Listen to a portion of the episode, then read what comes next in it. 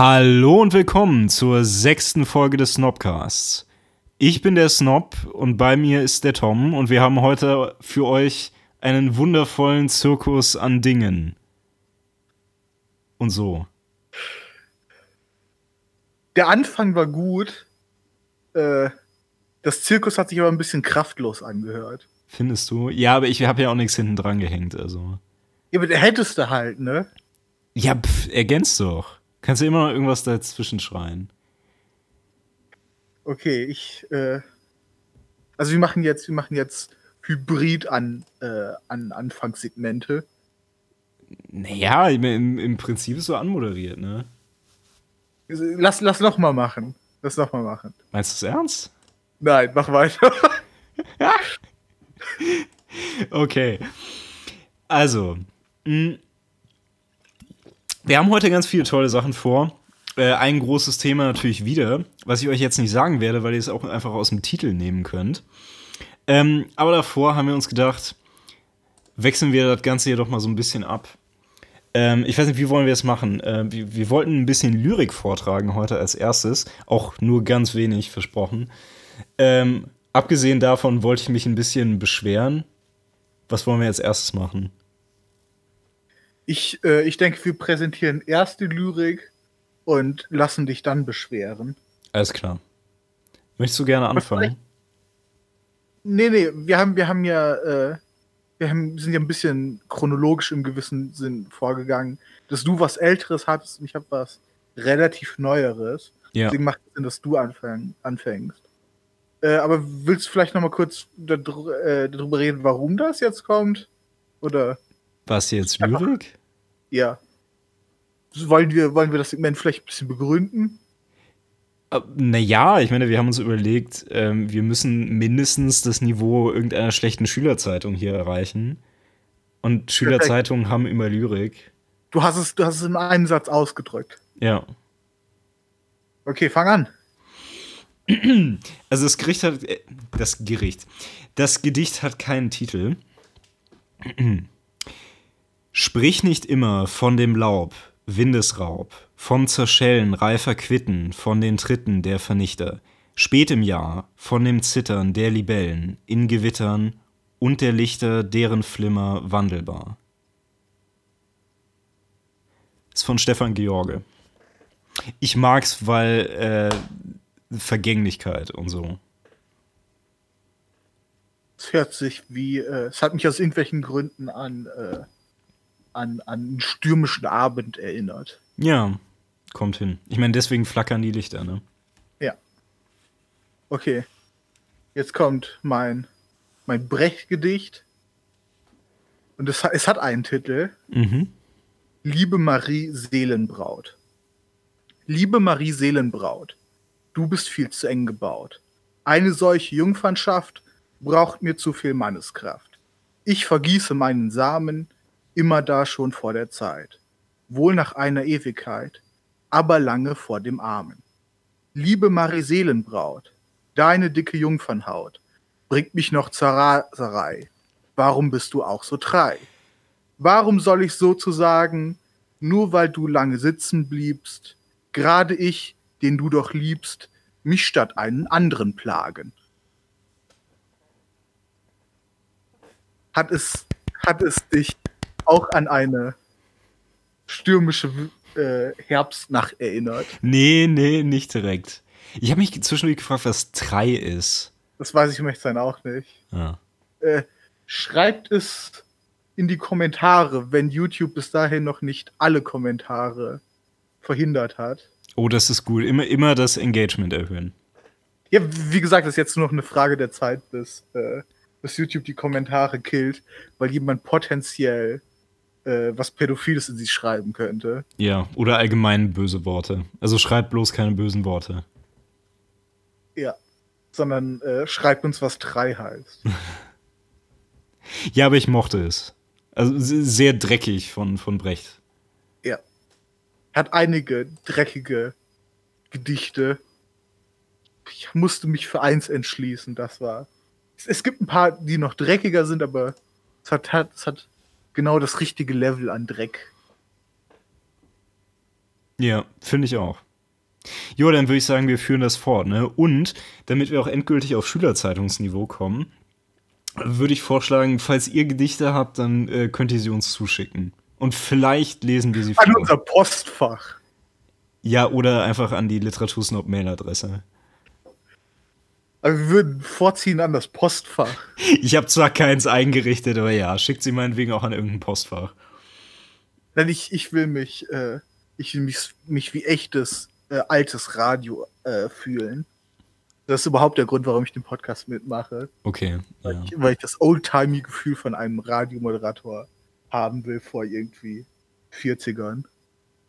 Also schickt es, schickt es an das nicht vorhandene Postfach. Rauchst du auch die ganze Zeit dann, ohne dass ich das mitkriege? Ja. Okay. Fette Doinks. Das erklärt mal wieder so einiges. Haha. äh. Na gut, Lyrik haben wir überstanden, kommen wir jetzt zu den Beschweren. Im Prinzip zwei Dinge. Zu der ersten Sache werde ich nicht mehr erklären, äh, weil, also, wem das nicht sagt, dem sagt es halt nichts. Ähm, nur folgendes. Der Rich Kids of Literature Fanschal ist ausverkauft und das gefällt mir nicht, weil ich ihn vielleicht noch kaufen wollte. Also, bitte bringt noch mal 50 raus oder einfach nur einen oder schickt mir einen gratis zu oder so. Ihr hört bestimmt zu. Danke sehr. Das okay. war das eine. Das war das eine. Ich habe gesagt, das war das eine. Was kommt jetzt? Das war das eine. Äh, das andere, ich, ich wollte es noch kurz erwähnen, äh, ich finde es nicht so gut, dass Karl Lagerfeld tot ist. Karl Lagerfeld ist tot? Ja. Wirklich? Wann? Äh, vor ein paar Tagen. Okay. Ja. Finde ich nicht so gut. Ich muss zugeben. Ähm, oh, ja, ich, ich weiß nicht. Ich bin jetzt nicht glücklich, aber. Ja, ich weiß nicht, ich mochte ihn eigentlich ganz gerne. War ein eloquenter Typ. Ich habe ihn gerne reden gehört, weil er immer so schnell geredet hat. Ich muss zugeben, dass ähm, seine, ähm, seine Neigung, also gerade so in seinen, äh, seinen letzten Lebensjahrzehnten zu, äh, zu Kleidung von der Stange und allem, was äh, Pré-Porté ist, ähm, natürlich nicht Snob-approved ist, aber ansonsten mochte ich ihn ganz gerne. Also an dieser Stelle nochmal äh, RIP ja. und so. Äh, ich, ist es jetzt geschmacklos, wenn ich Rip in Pieces sage? Ja. Dann äh, will ich das jetzt nicht gesagt haben. Mhm. Okay. Ja. Ich, also, ja. Äh, das, das war mein Lagerfeld-Nachruf. Jetzt, jetzt muss ich mich auch über irgendwas beschweren. Ja, mach mal. Äh, eben gerade als ich einkaufen war, hatten sie nicht mehr mein Lieblingsbier. Jetzt muss ich morgen mein Lieblingsbier kaufen. Hm. Was denn für ein Bier? Äh, so ein Mischbier, weil ich kein Erwachsener bin, oh, der, der, Bier trinken kann. Das kannst du nicht äh, öffentlich zugeben. Oder sein Limo-Bier haben will. Okay, das war peinlich. Lass uns schnell zum richtigen Thema kommen. Ja. Okay. Ähm, also nee, ernsthaft. Oder hast du noch was? Nee, nee. Gut, dann lass uns zum eigentlichen Thema kommen. Weißt du, Tom, ich weiß nicht, wie es dir geht, aber ich bin jetzt die Woche öfters mal vor die Haustür gegangen und ich habe Ausschau gehalten nach dem äh, kleinen Jungen mit seiner Ballonmütze, der äh, an der Ecke die Extrablätter meiner, ähm, meiner Standardtageszeitung verkauft. Er war nicht mehr da. Äh, und dann, Snob, er, er, war erst seit 50 Jahren nicht mehr da. Wovon redest und du? Und dann wollte ich zum Telegrafenamt gehen und plötzlich sagen die mir, das ist geschlossen. Und plötzlich sind an den Litfaßsäulen keine Nachrichten mehr angeschlagen. Und plötzlich kommen meine Briefe mit der Postkutsche nicht mehr an. Und ich habe festgestellt, die Zeiten ändern sich und die Medien ändern sich auch. Ist dir das eventuell auch schon mal aufgefallen? Nein. Ich weiß vielleicht nicht, wovon du redest. Ich sitze hier an meiner äh, Schreibmaschine und auditiere zu dir hin. Äh, aber ich denke, dass, äh, dass, dass deine Hyperbole einen gewissen Sinn macht. Äh, weil äh, das, was du im Grunde versucht hast zu sagen, ist ja was Überzogenes. Aber. Äh, was überzogen? Wüsste jetzt nicht. Ein bisschen. Klein bisschen. Aber die mediale Veränderung, die wir gesehen haben, äh, manchmal fühlt es sich wirklich so an, wie du es geschildert hast. Ich habe noch vor einigen Tagen darüber nachgedacht, dass ich als Kind äh, noch Kassetten und äh, DVDs benutzt habe. Klar. Das, das, sieht man heute nicht mehr. Also ich weiß nicht, ich sehe mir manchmal schon noch DVDs an. Okay, ich nicht. Also alles, alles Mögliche, äh, worauf ich zugreife, ist größtenteils digital. Ja, ja gut. Ich meine, die Zukunft ist das wohl definitiv, ja. Ja, oder es gibt so Scheiß wie Blu-rays. Also, okay, DVDs an sich sind nicht ausgestorben. Äh, ja. aber. Ja, ich sagen, weiß nicht. Also, also, das ist tatsächlich für mich mehr oder weniger eine Ausnahme. Also, ich habe schon einige, also ein bisschen was an Blu-rays, also so Filme, die ich, die ich wirklich gerne mag und so. Mhm. Und wie ist es mit äh, Fernseh- und, äh, und Tonbandkassetten? Wie viele hast du davon noch? Wie viele Fernsehen ich habe? Fernsehkassetten. Ähm, äh, Ach so, äh, Kassetten wirklich. Ja, ich fürchte, davon habe ich keine. Ja. Ja. Ja, nee, ist schon klar, ne? Ähm, ja, die Zeiten ändern sich, ist tragisch, aber es ist so.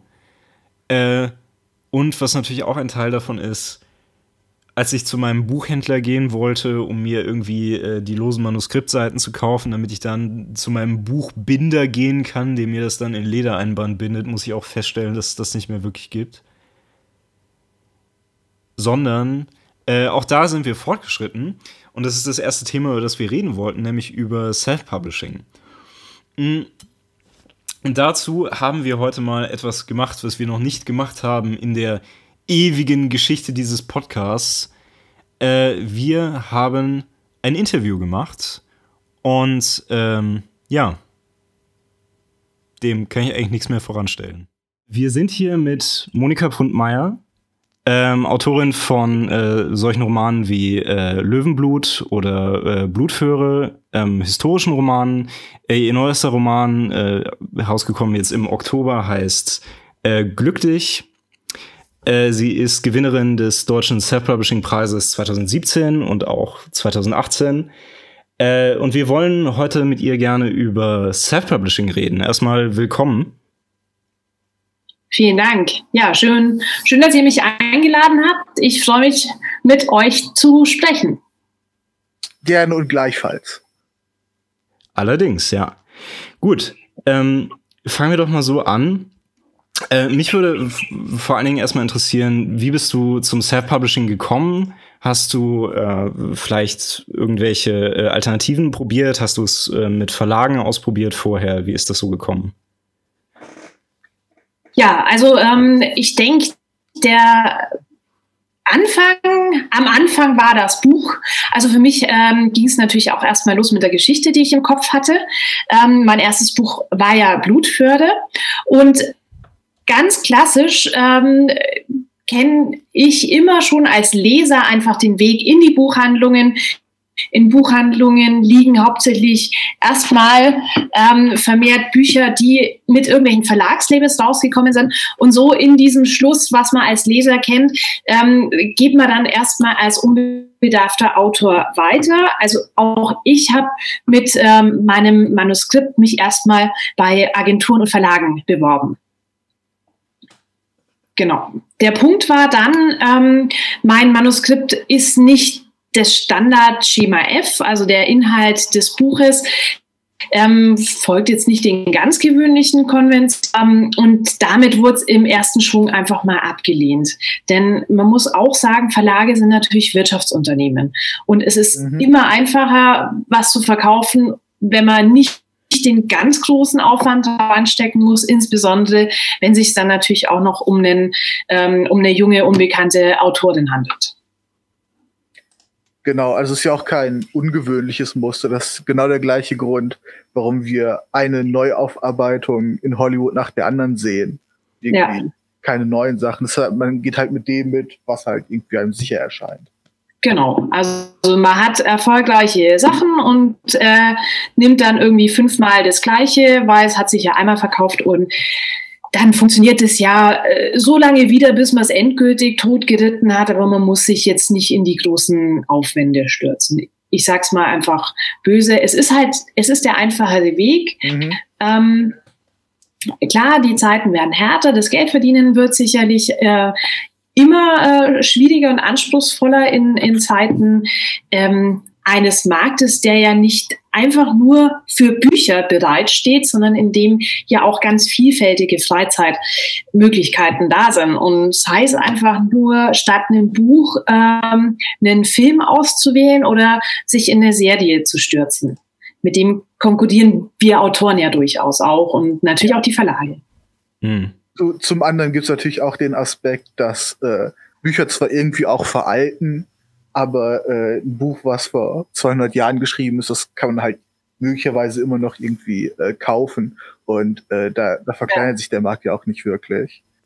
Ähm, ja. Aber äh, genau zu dem Aspekt hatten wir äh, uns auch eine Frage überlegt, nämlich ähm, durch, durch diese äh, Öffnung, die das Self-Publishing ermöglicht, die erstmal was sehr Positives ist, dass jetzt äh, Leuten, äh, dass jetzt Leute es möglich ist, einen Zugang zu finden in Märkte, wo sie vorher vielleicht gar nicht reingekommen sind, weil es halt Gatekeeper wie äh, Verlage gab. Genau. Dadurch wird ja jetzt eine viel, viel höhere äh, Anzahl insgesamt von Sachen jetzt nur im, im Bereich Roman und Literatur veröffentlicht teilweise natürlich ja. auch Sachen, die äh, qualitätsmäßig nicht gut sind. Also ich kann mich ja, zum Beispiel hinsetzen und äh, kann, kann ein seltsames erotisches Fanfiction schreiben und kann das mhm. theoretisch erstmal selbst veröffentlichen. Und äh, genau. kann, kann mit ganz vielen solchen Veröffentlichungen den Markt einfach vollkommen überschwemmen. Ich glaube, qualitativ ja. äh, geht es ja sogar noch viel schlimmer. Wenn ich mich richtig erinnere, gibt ja. es ja im, im Kindle Store so viele Bücher, die quasi nur aus äh, reinge, äh, reinkopierten Bildern und sowas bestehen. Also, ja. Also die Spannbreite äh, ist extrem weit. Es kann wirklich jeder erstmal alles per se veröffentlichen. Ähm, das macht es natürlich auch schwieriger. Also das mhm. Drückt zum einen diesem Self-Publishing auch einen negativen Stempel auf, weil wenn irgendwas diskutiert wird, dann sind es ja oft die Katastrophen, die da sind. Dass sich aber gerade in den letzten Jahren daraus auch eine sehr, sehr sehr anspruchsvolle Richtung und sehr gute Qualität entwickelt hat, das ist sowas, an dem muss man auch arbeiten, das äh, in die Köpfe zu bringen. Mhm. Was mich dann, also was ich mich dann als, als Leser halt fragen würde, ist, wenn ich, ähm, also wenn ich diese anspruchsvollen Werke im Self-Publishing finden möchte, äh, wie würde ich das denn überhaupt tun? Also wie kann ich denn da so Weizen von Spreu trennen? Gibt es da? Also leicht ist es definitiv nicht, weil es äh, ja eben nicht diese ganz klassische Liste gibt wie, mein Gott, eine Spiegel-Bestsellerliste, wobei die ja auch erstmal nur aussagt, ähm, genau. wie viel verkauft wurde. Ähm, es sind immer mehr Blogs, die auch Titel von Self-Publishern mit aufnehmen. Ich denke schon, äh, so der, der äh, deutsche Self-Publishing-Preis ist äh, durchaus auch ein Qualitätskriterium, wo man mal sehen kann, okay, was ist denn äh, an, an guten Werken auch da? Denn die Werke, das waren jetzt ähm, über 1000 äh, 100, glaube ich, 2018 für den Preis. Die sind auch durch eine Jury einfach gegangen. Die sind erstmal ganz hart nach äh, äh, Kriterien ausgewählt worden, wie wie schaut das Cover aus, wie ist ähm, der Buchsatz, ähm, wie ist äh, so die die grundsätzliche handwerkliche Aufbereitung auch und dann in der nächsten ähm, Stufe auch inhaltlich einfach mal unter die Lupe genommen von einer Jury, die eben äh, vom, also von Vertretern des Verbands ähm, äh, des Marketingverlags vom Buchhandel, von ähm, der ähm, Nina George, die jetzt im Vorstand des Bundesverbands der deutschen Schriftstellerinnen und Schriftsteller mit war. Ähm, Zeit Online war ein Journalist auch mit dabei. Es ist mh, mm, es ist auch immer ein sehr erfolgreicher Self-Publisher mit dabei. Also 2017 in der Jury war es ähm, war oder bei den Unterstützern war zumindest Poppy J. Anderson mit dabei. Jetzt 2018 in der Jury war Mara, Mara Wolf, ähm, die ja sowohl Verlags- als auch Self-Publishing-Autorin ist. Ähm, wen haben wir noch mit dabei? Jetzt muss ich ganz kurz überlegen, wer ähm, da noch mitstellt. Genau, von, vom Holzbring Verlag ist jemand mit dabei. Der, also wirklich ähm, Leute, die sich sehr intensiv mit äh, einer Qualität bei den Inhalten auch auseinandersetzen. Mhm. mhm.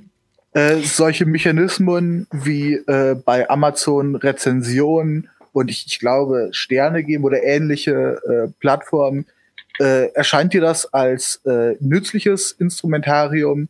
Ist es einfach äh, nicht genug? Äh, was, wenn wir jetzt über diese, diese Rede des Ausfilterns ja. von, äh, von Sachen geht. Wie, also Bewertungen helfen natürlich, die helfen, denke ich, jedem Autor. Ähm, man muss ein bisschen aufpassen, ähm, denn es gibt halt auch welche, die äh, einfach mal querbeet dem ganzen ähm, Freundeskreis dann auch sagen, okay, jetzt äh, stellt mal eine Fünf-Sterne-Bewertung für mich ein. Also auch die gibt's. Mhm. Man muss einfach ein bisschen gucken, ist es eine Bewertung, wo man dort schließen kann, die hat wirklich das Buch lesen? Oder ist es jetzt jemand, der halt so eine Gefälligkeitsbewertung vornimmt? Oder ist es auf der anderen Seite auch jemand, der vielleicht einfach nur einen Hass, einen Neid auf den Autor hat und mit aller Gewalt diesen Autor bashen möchte. Also das ist ähm, klar, das gibt es halt leider auch immer wieder. Ja. Das sind dann genau. halt auch leider schon so allgemeine Internetprobleme eigentlich, aber ja. Ja, ähm, genau, also es ist schon ein wichtiges Kriterium und natürlich, ich freue mich auch über gute Bewertungen, aber man muss schon auch anschauen. Und ähm, was ich persönlich jetzt auch nicht äh, bei meinen Büchern haben will, dass einfach nur so eine Ladi-Fadi-Bewertung drinsteht, zwar fünf Sterne, aber du siehst eigentlich, der hat es nicht gelesen, genauso wenig wie eine Ein-Sterne-Bewertung, wo du auch siehst, ja, der wollte hier einfach nur eins reindrücken. Mhm. Also es ist, es ist das ja. Bedürfnis irgendwie nach, nach einer äh, begründeten nützlichen Kritik da und im, äh, im Zweifel ja. ist dann besser irgendwie so unabhängige kulturelle Einrichtungen wie zum Beispiel so ein Self-Publishing-Buchpreis äh, zu haben. Ja, also das finde ich auf jeden Fall ein gutes Kriterium. Ansonsten, es ist, es ist nicht einfach, diese Titel zu finden. Es gibt natürlich auch die Möglichkeiten, ähm, als Self-Publisher Werbung dafür zu machen. Da ist es auch immer eine Frage, wie viel Budget will man in die Hand nehmen. Mhm. Natürlich schlagen sich Marketingmaßnahmen dann durchaus auch äh, auf das nieder, wie viel verkauft wird. Und klar, bei Amazon ist es natürlich auch so, je mehr verkauft wird, desto weiter vorne ist man im Ranking, was aber auch noch nichts rein über die Qualität des Buches aussagt. Ja, klar, es wird äh, sehr viel in der Unterhaltung, jetzt nicht mal auf Bücher bezogen, aber insgesamt konsumiert, was halt nicht, nicht zwangsläufig gut sein muss. Ne? ja, genau. Klar. Also wenn man, von, wenn von man dem, Beispiel, was wenn man zum Beispiel an, an sowas wie Radio denkt, wo immer dieselben vier Lieder gespielt werden. Ja. Ja. Ja. Ähm, da bluten alle vorne, aber trotzdem stehen sie halt vorne und werden dann noch mehr gekauft und irgendwo denkt man sich, ja, okay, aber das ist irgendwie der 85. Ausguss, Aufguss, Aufguss von dem, was ich vor drei Jahren schon gehört habe. Mhm. Genau. Es ging jetzt schon äh, ein, Stück weit in, äh, in, die, in, die, in die Richtung meiner nächsten Frage. Was kann ich denn aus der Sicht des Autors tun? Also wenn ich jetzt das Gefühl habe, ich habe was qualitativ Hochwertigeres geschrieben, ähm, wie stelle ich das denn dann an, also aus der Masse hervorzustechen? Also auch so marketingtechnisch, aber was kann ich da sonst so tun? Hm.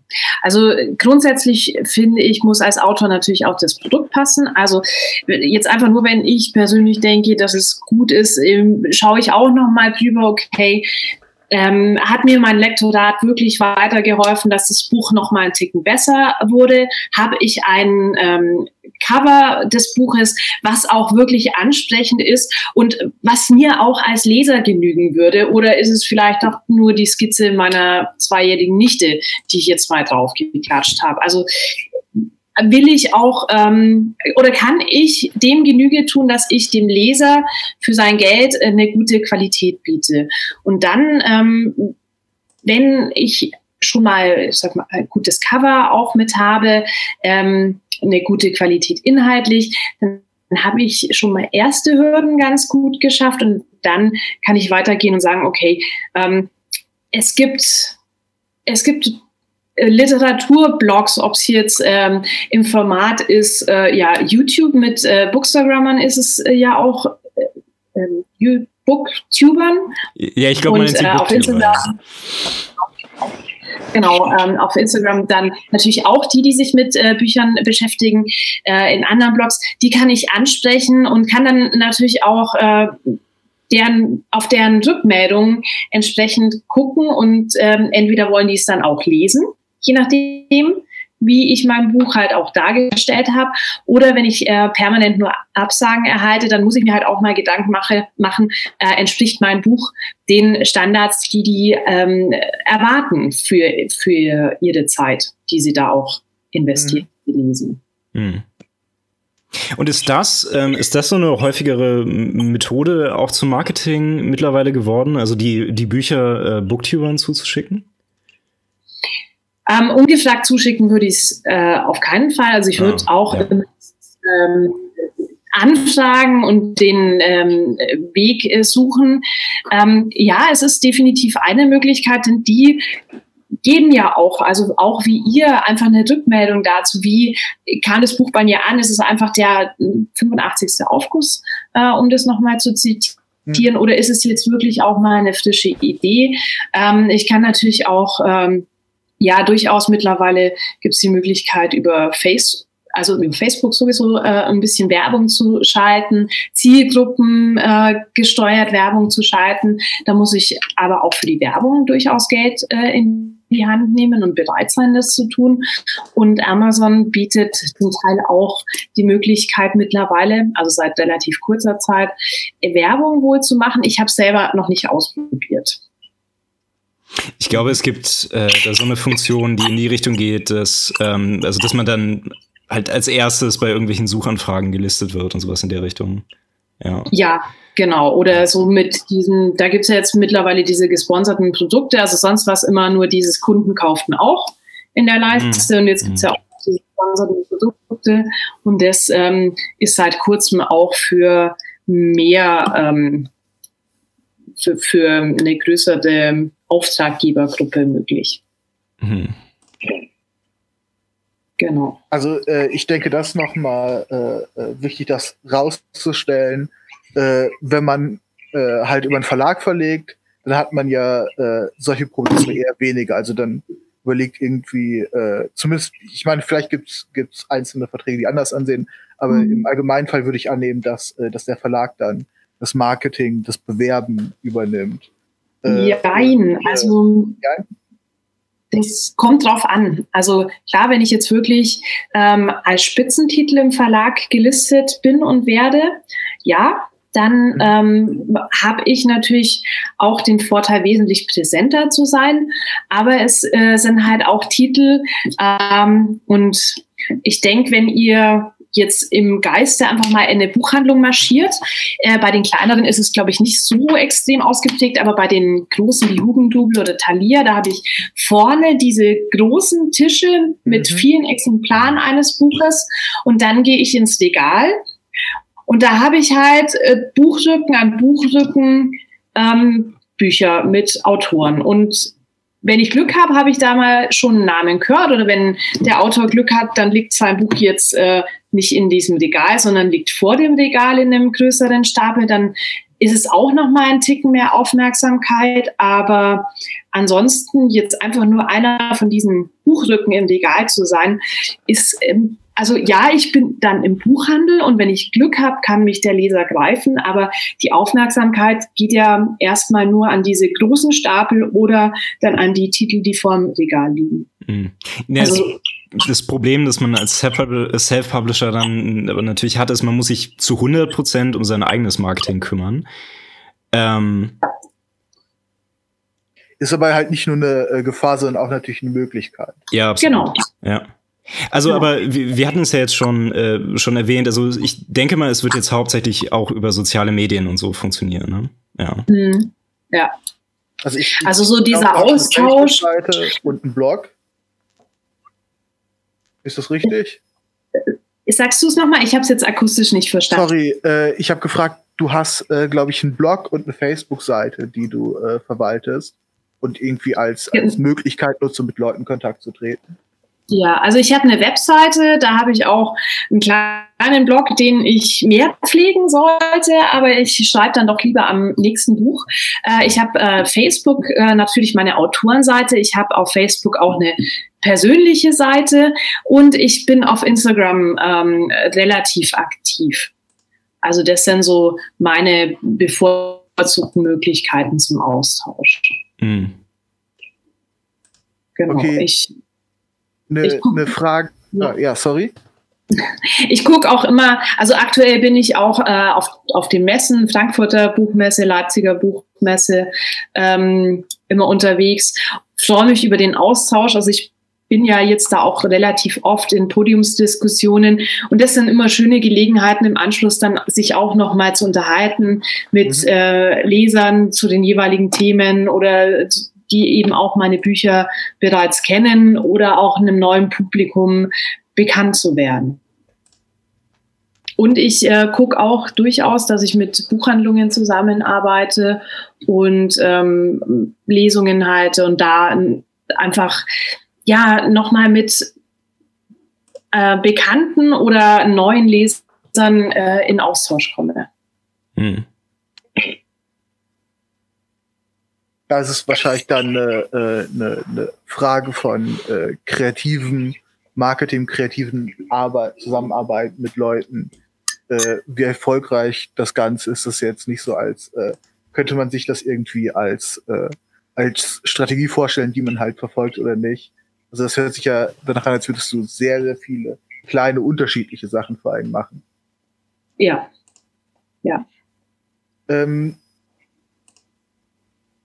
wie, äh, wie ich es verstehe, wird auch viel über, äh, über Kindle veröffentlicht, äh, über Amazon, ich glaube auch äh, deine Sachen, also äh, in elektronischer Form. Ähm, ja. Wie, wie steht's mit äh, Ängsten um äh, Piraterie? Ist das ein äh, relevanter Faktor? Hast du da in irgendeiner Weise überhaupt äh, Zugang auf Zahlen? Kann man das, ist das ein Problem, was man irgendwie einschätzen kann? Also ja, es ist ein Problem, äh, definitiv, weil es auch immer wieder Kollegen trifft und das extrem schwierig ist, äh, dann einen Diegel vor diese Piraterie zu schieben. Ich ähm, bislang habe ich da sehr viel Glück gehabt, ähm, aber es ist wirklich ein Problem und es gibt, ähm, es gibt schon eine Handhabe, aber es ist auch extrem langwierig. Ähm, seit kurzem gibt es, glaube ich, auch einen Dienstleister, der sich auf diese Anti-Piracy-Themen äh, ähm, spezialisiert hat, der das dann für einen auch auswendig macht und äh, schützt. Und ähm, ja, also ich glaube, so ganz verschont ähm, momentan, ich sag mal, ist es noch Glückssache. Ja. Mhm. Also das, das ja. Problem ist ja auch, selbst wenn man es irgendwie äh, schafft, einen Riegel so einer spezifischen Seite äh, zu verschließen, poppen zehn, zehn neue im Zweifel ab.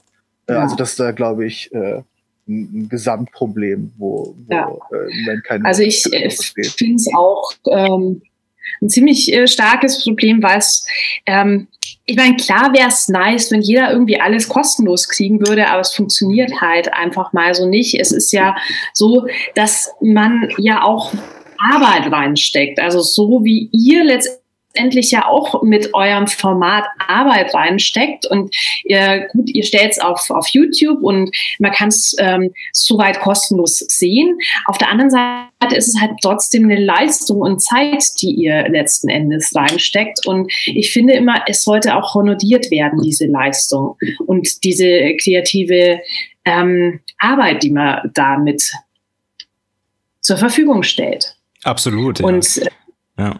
Piraterie finde ich einfach, das ist kein Kavaliersdelikt, weil damit schädige ich natürlich den Urheber, äh, der halt eben kein Geld für seine Arbeit bekommt. Und ich kann ja auch nicht zum Friseur gehen und sagen, oh, hätte ich gerne einen Haarschnitt, aber zahlen mich dir nichts dafür.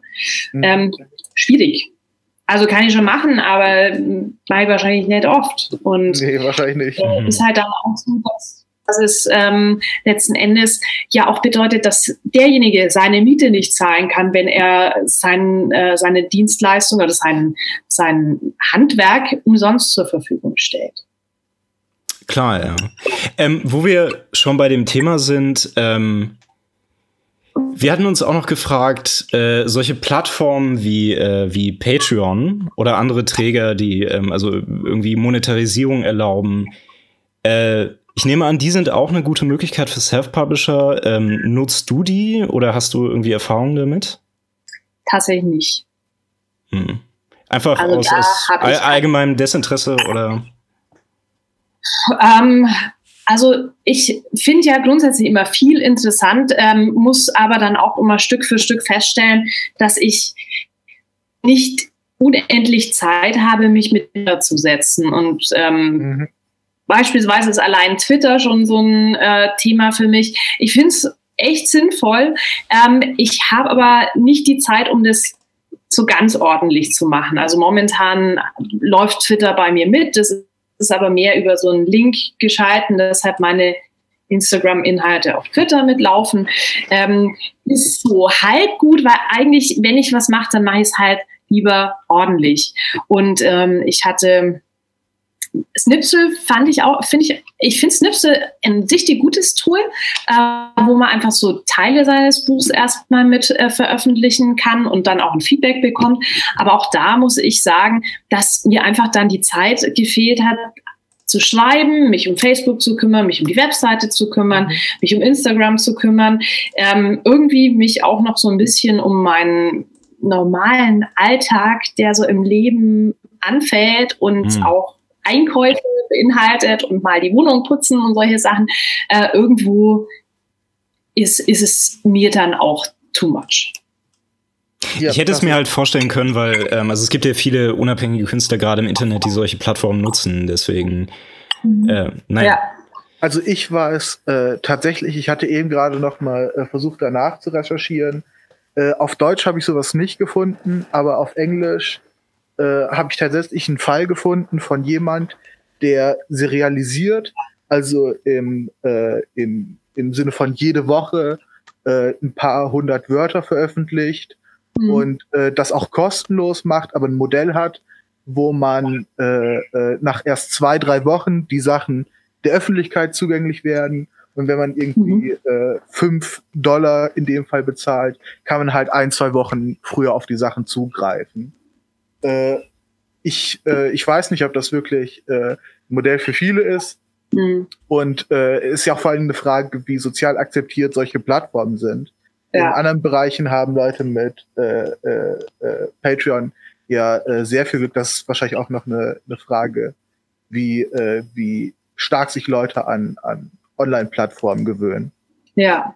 Ähm, ja. Das fand ich, ein, fand ich einen interessanten Punkt, weil das wäre dann ja praktisch sowas wie, äh, wie so eine Rückkehr in, äh, in alte Zeiten, wo man irgendwie sich so Heftchen kauft und jede Woche ja. so, ein, so einen neuen Abschnitt äh, äh, liest. Ja. Also möglicherweise ist das ein guter Angriffspunkt für Leute, die self-publishen wollen. Also ich äh, finde sowas grundsätzlich auch interessant und ähm, ich bin da auch ganz gespannt, äh, wo es letztendlich hingeht, weil mhm. natürlich sind ähm, auch einige dabei, die halt ihre, äh, die, die ihre Inhalte jetzt einfach so für wirklich zum Teil lau in äh, irgendwelchen Formen oder es gibt ja auch kostenlose äh, Kindle-Books, mhm. ähm, also wirklich kostenlos, ähm, nicht einfach nur im, in diesem Kindle Unlimited-Abo ähm, zur Verfügung stellen und halt einfach darauf hoffen, entdeckt zu werden, ja. Ähm, aber das, das sind für mich A, Ausnahmen und B, ist es halt wirklich äh, nicht auf Dauer tragbar. Klar, so ein Modell. Ja. Und dazu sagen, ich, ich gehe dann wirklich in so eine Art Serie äh, zu schreiben, ja, ich glaube, da wird sich auch noch einiges äh, tun, gerade auch mit der Urheberrechtsdebatte ähm, äh, oder Gesetzesänderung, die ja jetzt in die EU angestoßen ist und die ich auch für sehr wichtig erachte als, ähm, als Schaffender von, von Kultur und als Urheber von gewissen Werken. Hast du einen Überblick gerade, wie der Artikel 13 dich und deine Werke da betreffen wird?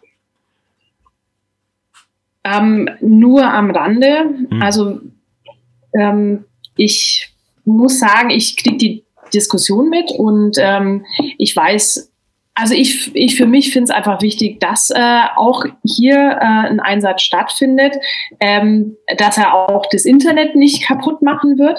Aber wie, die, wie der Durchschlag jetzt auf meine Werke im Einzelnen ist, ich kann es nicht einschätzen. Mhm. Also ich, äh, ich verfolge die Diskussion auch nicht, nicht mit vollkommenem Verständnis oder vollkommenem Verständnis mit, äh, mit viel Beschäftigung, aber äh, soweit ich es verstehe, ist es ja der Fall, dass man äh, erstmal zu so, zu so einer Grundarzt, äh, äh, Grundsatz äh, äh, Festlegung möchte. Wir wollen, dass bestimmte Filter eingesetzt werden. Wie die dann aussehen, äh, ist in den Gesetzentwürfen im Moment ja nicht wirklich äh, enthalten. Ja, ich denke, da muss auch noch einiges geklärt werden. Was ich ähm, ja, für mich einfach sagen kann, ich fände es sehr schön, wenn wirklich ähm, denjenigen, die Werte erstellen, das, diese auch in monetärer Form vergütet bekommen würden mhm. und nicht nur am Ende des Tages Großkonzerne wie ähm, Google, wie äh, Amazon daran verdienen, dass Künstler sich kostenlos zur Schau stellen und äh, irgendwo hoffen, irgendjemand wird auf sie aufmerksam und dadurch dann eine Chance auf ein Einkommen haben. Hm. Ähm, wenn wir über Neueinsteiger sprechen, äh, hast du vielleicht ein paar Tipps, also für Leute, die, äh, die gerne anfangen möchten und die vielleicht auch also absolut niemanden haben, der sie kennt? Ähm, ja, definitiv. Also mein Lieblingstipp und mein wirklich hilfreichstes Nachschlagewerk auch in meiner Anfangszeit war tatsächlich die Self-Publisher-Bibel von äh, Matthias Matting. Das ist auch eine Internetseite. Mhm. Da stehen wirklich alle Tipps auch drin, äh, auf was man achten sollte, bevor man sein Buch veröffentlicht. Und äh, am besten setzt man sich auch damit auseinander, nicht erst, wenn man kurz vor der Veröffentlichung ist, sondern auch schon eine ganze Weile vorher, zumal da gute Marketing-Tipps drin sind, äh, zumal da auch einfach handwerkliche Tipps drin sind, auf was es wirklich ankommt, wenn ich mein Buch gut und nachhaltig gut platzieren möchte. Hm. Also das ist ein sehr, sehr gutes, ähm, sehr verständliches Kompendium. Ja, ich glaube, ähm, ja doch, darauf bin ich auch mal äh, während der Recherche gestoßen, auf jeden Fall. Sah sehr übersichtlich aus, auf jeden Fall. Ja. Ähm, aber ich weiß nicht, vielleicht noch so eine ähm, so, so Marketing-Grundlagen und so, irgendwas, irgendwas Einfaches, was du vielleicht noch teilen könntest. Gibt es da irgendwas? Den ultimativen Tipp. Ja. Hm. ähm, boah, den ultimativen. Also wichtig ist, frühzeitig auch mit Marketing anzufangen. Das ist hilfreich, äh, gezielt zu platzieren, ähm, gezielt mir Gedanken zu machen, wen spreche ich an mit meinem Buch. Ähm, ich habe durchaus äh, auf Instagram eine sehr gute Community, was ähm, das Thema Bücher betrifft. Und ich denke, dass äh, diese Community auch stärker oder lebendiger wachsen wird als Facebook. Bestimmt, ähm, ja. Ich muss mich da aber halt auch rechtzeitig mit den Leuten vernetzen. Ich muss schon ein bisschen auf Acht geben, ähm, ansprechend meine Inhalte zu präsentieren, ähm, geduldig sein, hartnäckig. Ähm, das sind, glaube ich, äh, schon die wichtigsten Faktoren, da, dass ich irgendwo wahrgenommen werde. Und nicht enttäuscht sein, wenn halt äh, zu Beginn jetzt der diesen Knall erfolgt und äh, Platz eins da der Amazon oder whatever Charts da ist, sondern einfach immer und immer äh, dranbleiben. Auch sich durchaus die Rezensionen mal zu Herzen nehmen und zu gucken, okay, ähm, Gibt es da konstruktive Kritik, aus der ich für mein nächstes Buch auch was lernen kann und mitnehmen kann? Ähm, wie, wie kann ich vielleicht auch äh, aus dem lernen, wenn ich mich falsch aufgestellt habe. Also da ist es ja auch nie in Stein gemeißelt. Wenn ich jetzt rausgehe mit einem Buch und ich merke, es ist kein Response auf Instagram, ähm, dann, dann muss ich halt auch mal die Strategie ändern und anders vorgehen. Also auch nicht festgefahren sein im Kopf. flexibel bleiben, gucken, gucken, was andere machen, ähm, austauschen. Hm. Ich, ich, kann mir das, ich kann mir das durchaus auch noch als äh, Vorteil vorstellen, dass man äh, so eine Resonanz dann direkt vom Leser bekommen kann und nicht nur von, von irgendwelchen Professionellen in irgendwelchen Verlagen und so. Ja. ja.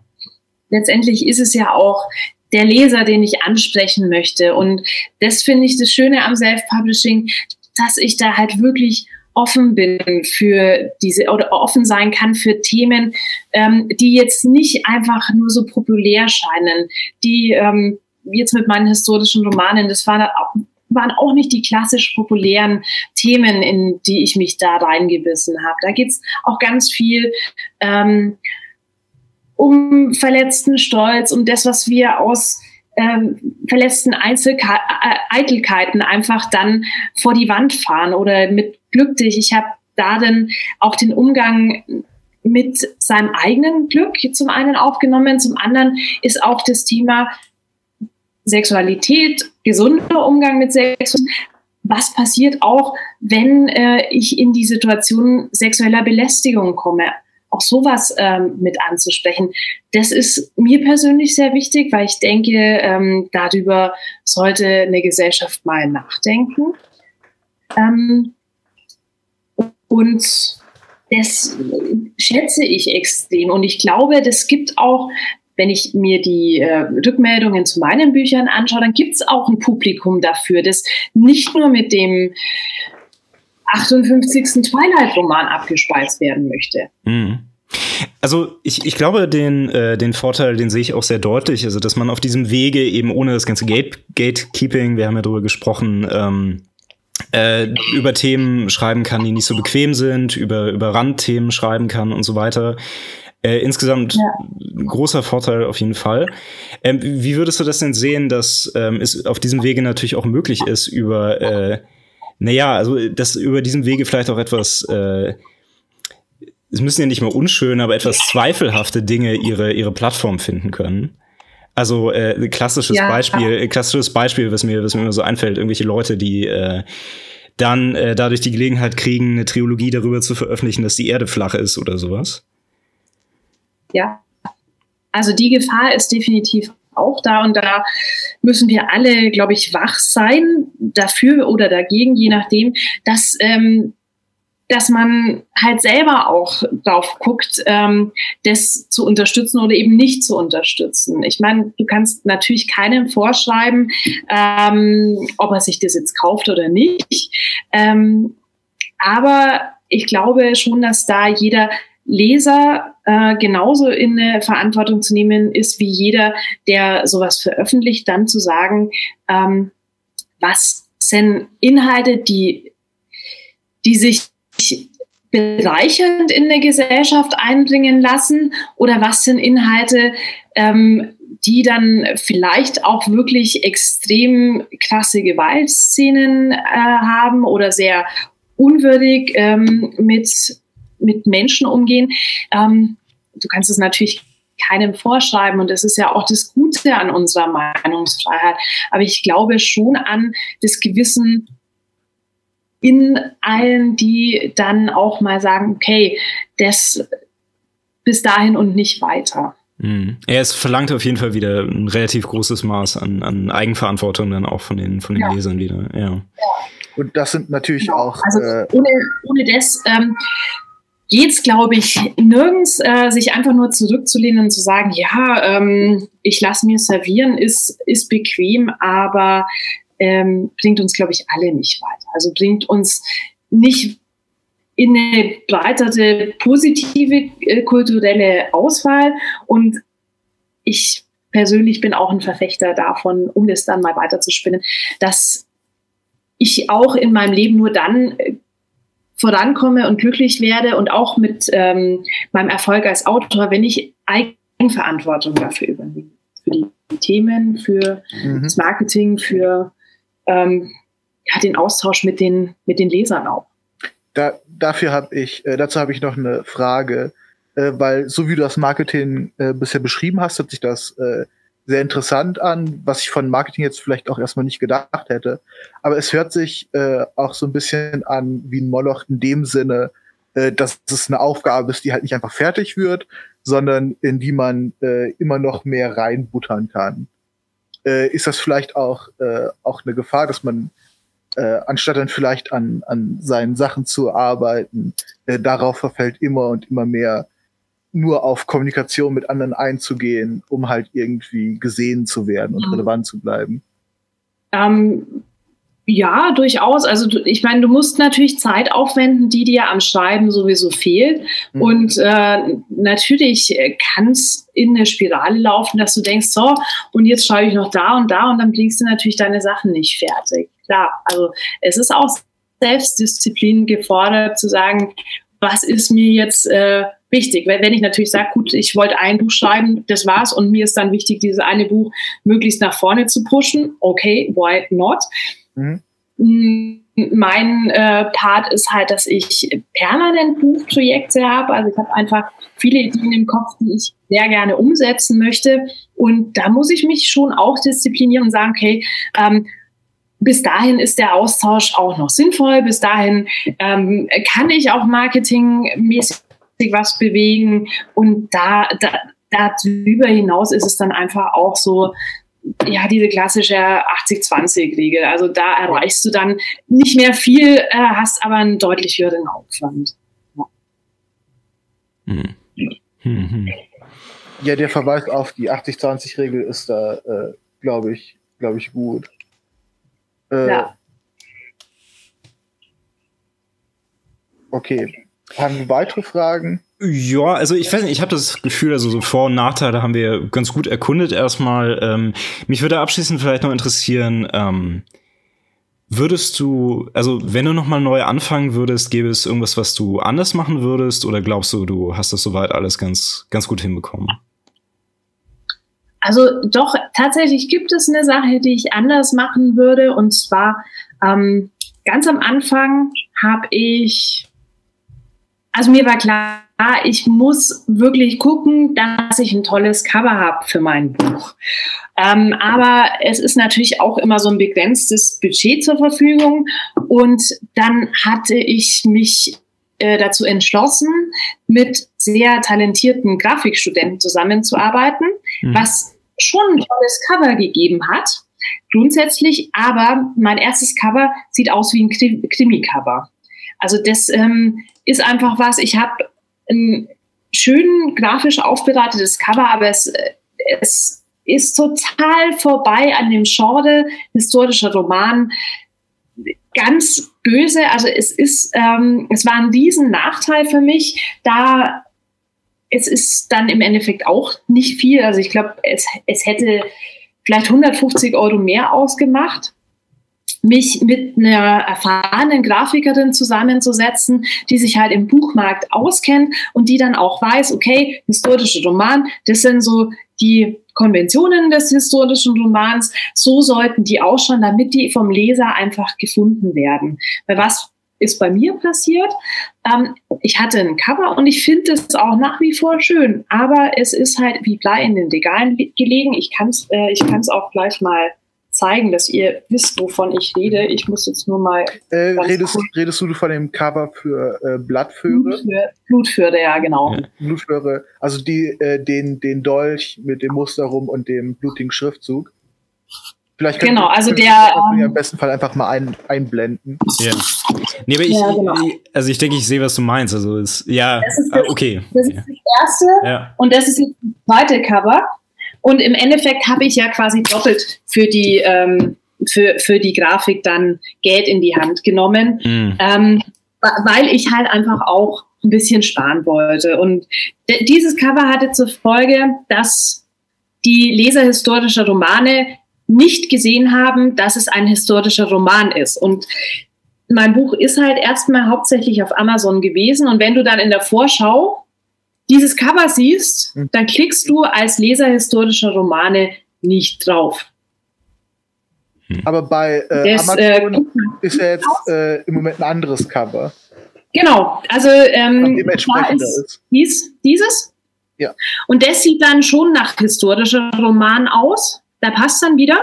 Da ist die Farbgebung auch so.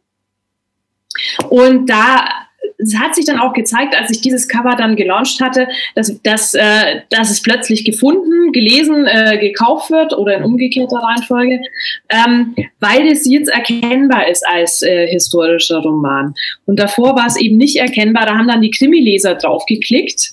Die haben dann den Klappentext gelesen, der Klappentext ist halt historischer Roman. Dann haben sie festgestellt, ah, ist kein Krimi, äh, weg damit. Die haben es dann natürlich auch nicht gekauft.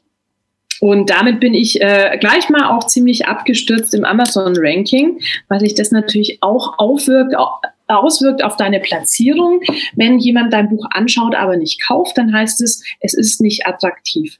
Mhm. Und dieses Cover, also dieses Geld fürs Cover würde ich auf jeden Fall das nächste Mal, wenn ich ganz neu anfangen würde, das würde ich nächstes Mal wirklich sofort in einen Grafiker, in eine Grafikerin, ich habe eine ganz tolle Grafikerin, investieren, die sich einfach am Buchmarkt auskennt. Das ist wirklich so viel das Erspannen und Ärger und äh, Zeit. Ja. ja. Aber es ist, es ist auch auf einer gewissen Weise seltsam, weil ich habe die beiden Covers jetzt gesehen und äh, so wie du die beschrieben hast, das eine als äh, Krimi suggestierend und das andere als äh, historischen äh, Roman suggestierend. Die Assoziation habe ich auch sofort gehabt. Ich kann jetzt aber nicht speziell sagen, warum wirklich. Also das, ja. das sind sehr spezifische Konventionen. Ja, äh, ne, aber sie schlagen an. Ja, ja na ja, gut, genau. also Krimi ist relativ klar wegen Blut, ne? Also das äh, mhm. finde ich schon verständlich, aber ja. ja. Und, und die Farbgebung, also wenn ich, wenn ihr mal drauf achtet, Krimis haben oft so eine sehr kalte Farbgebung in irgendeiner Form. Also viel mit Schwarz, mit Grau, mit Rot. Äh, gut von der Schrift her sind Krimis normalerweise noch klarer. Also das ist jetzt sehr verschnörkelt für ein Krimi sogar. Aber ähm, deswegen assoziiert man es relativ schnell in dieses Genre. Und ähm, da geht es dann allein schon aufgrund der Farbgebung von diesem Pergament hier. Hm. Und auch die, der Kreis, ähm, die, die, ähm, der Schriftsatz ist ein bisschen schnörkeliger, also jetzt nicht ganz im Sinne von schnörkelig, schnörkelig, aber einfach ähm, mit so ein bisschen mehr Verspieltheit. Und das fällt einfach eher in, in das Thema historischer Roman. Ja, auf jeden Fall. Also es ist äh, spannend. Ich muss es auch lernen und ähm, ja, also kann ich jedem, jedem dringend ans Herz legen, der ernsthaft vorhat, erfolgreich mit seinen Büchern zu sein, sich einen guten Grafiker zu nehmen, der wirklich ähm, diese, diese Bücher auch den, den Genre, ähm, den Genre-Konventionen entsprechend ähm, gestalten kann. Ja. Nee, ich glaube, gutes Grafikdesign tut uns allen gut. Also auf jeden Fall. Ja. ja. Gut. Ähm, ich glaube, damit haben wir das so weit erkundet. Ich weiß nicht, Tom, hast du noch was? Oder? Nee, nicht wirklich. Okay, dann hat es uns erstmal gefreut, dass du, äh, dass du da warst. Äh, man kann dich finden einfach über Amazon, ne? Also wenn Genau, also ich bin, ja. ich habe meine Bücher auch auf Tolino, ist mir auch ganz wichtig. Ähm, zum einen finde ich das Team von Tolino ganz, ganz klasse. Zum anderen finde ich es auch echt wichtig, so einen Gegenpool zu Amazon zu haben. Ja, äh, Tolino arbeitet sehr viel stärker mit dem Buchhandel auch zusammen, was ich schön finde. Ich gehe nämlich selber unheimlich gern in Buchhandlungen und kaufe meine ähm, haptischen Bücher auch da. Ähm, und damit habe ich halt einfach nicht diese komplette Auslieferung in Amazon. Aber man findet mich ähm, auf beiden Plattformen. Man findet mich auf Facebook. Monika Pfundmeier, Pfund wie Kilo und Meier mit Eier. Und genau, also da dürfte sich das relativ schnell auch dann der Weg zu mir führen. Ja. Ja, mir hat es auch viel Spaß gemacht mit euch beiden. Vielen Dank, Tom. Vielen Dank, Benedikt. Ja, auch sehr gerne. Wenn ihr noch Fragen habt, wenn ihr wieder Fragen habt, mhm. hier bin ich. Auf jeden Fall kommen wir darauf zurück. Äh, Ganz vielen Dank. Ja, vielen Dank. Dann auch erstmal guten Abend. Ja, schönen Abend euch noch. Danke sehr. Tschüss. Ciao. So, und äh, damit sind wir wieder hier.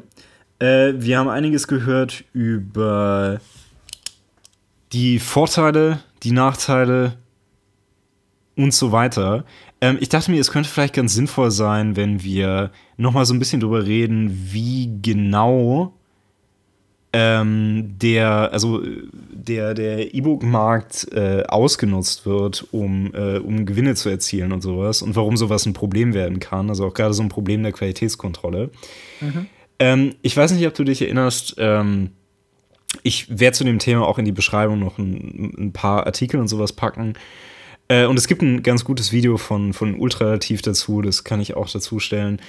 Ähm, es gibt, ähm, also wenn man sich auf Amazon umsieht, äh, natürlich verdammt viel in diesem Kindle Store und was es vor allen Dingen gibt, das sind Bücher, die, wie soll ich sagen, äh, vielleicht eher auf so ein etwas unbedarftes Publikum zugeschnitten sind, ja. Ähm, ich rede von, äh, von Fortnite-Büchern oder von Minecraft-Büchern und auch teilweise von Meme-Büchern, die alle über, ähm, über das äh, Kindle Direct Publishing veröffentlicht werden. Ähm, die funktionieren alle ungefähr so, dass also teilweise, also größtenteils sind sie einfach sehr kurz, also irgendwie zehn Seiten oder so lang. Und ähm, naja, sagen wir mal, beinhalten wohl eher nicht viel und es gibt dann Leute, die verticken das halt für irgendwie äh, 5 Euro. Das ist ziemlich einfach über Amazon. Ähm, also ich kann mir vorstellen, dass Amazon zumindest irgendwie dagegen vorgeht, aber letztendlich auch nicht ultimativ.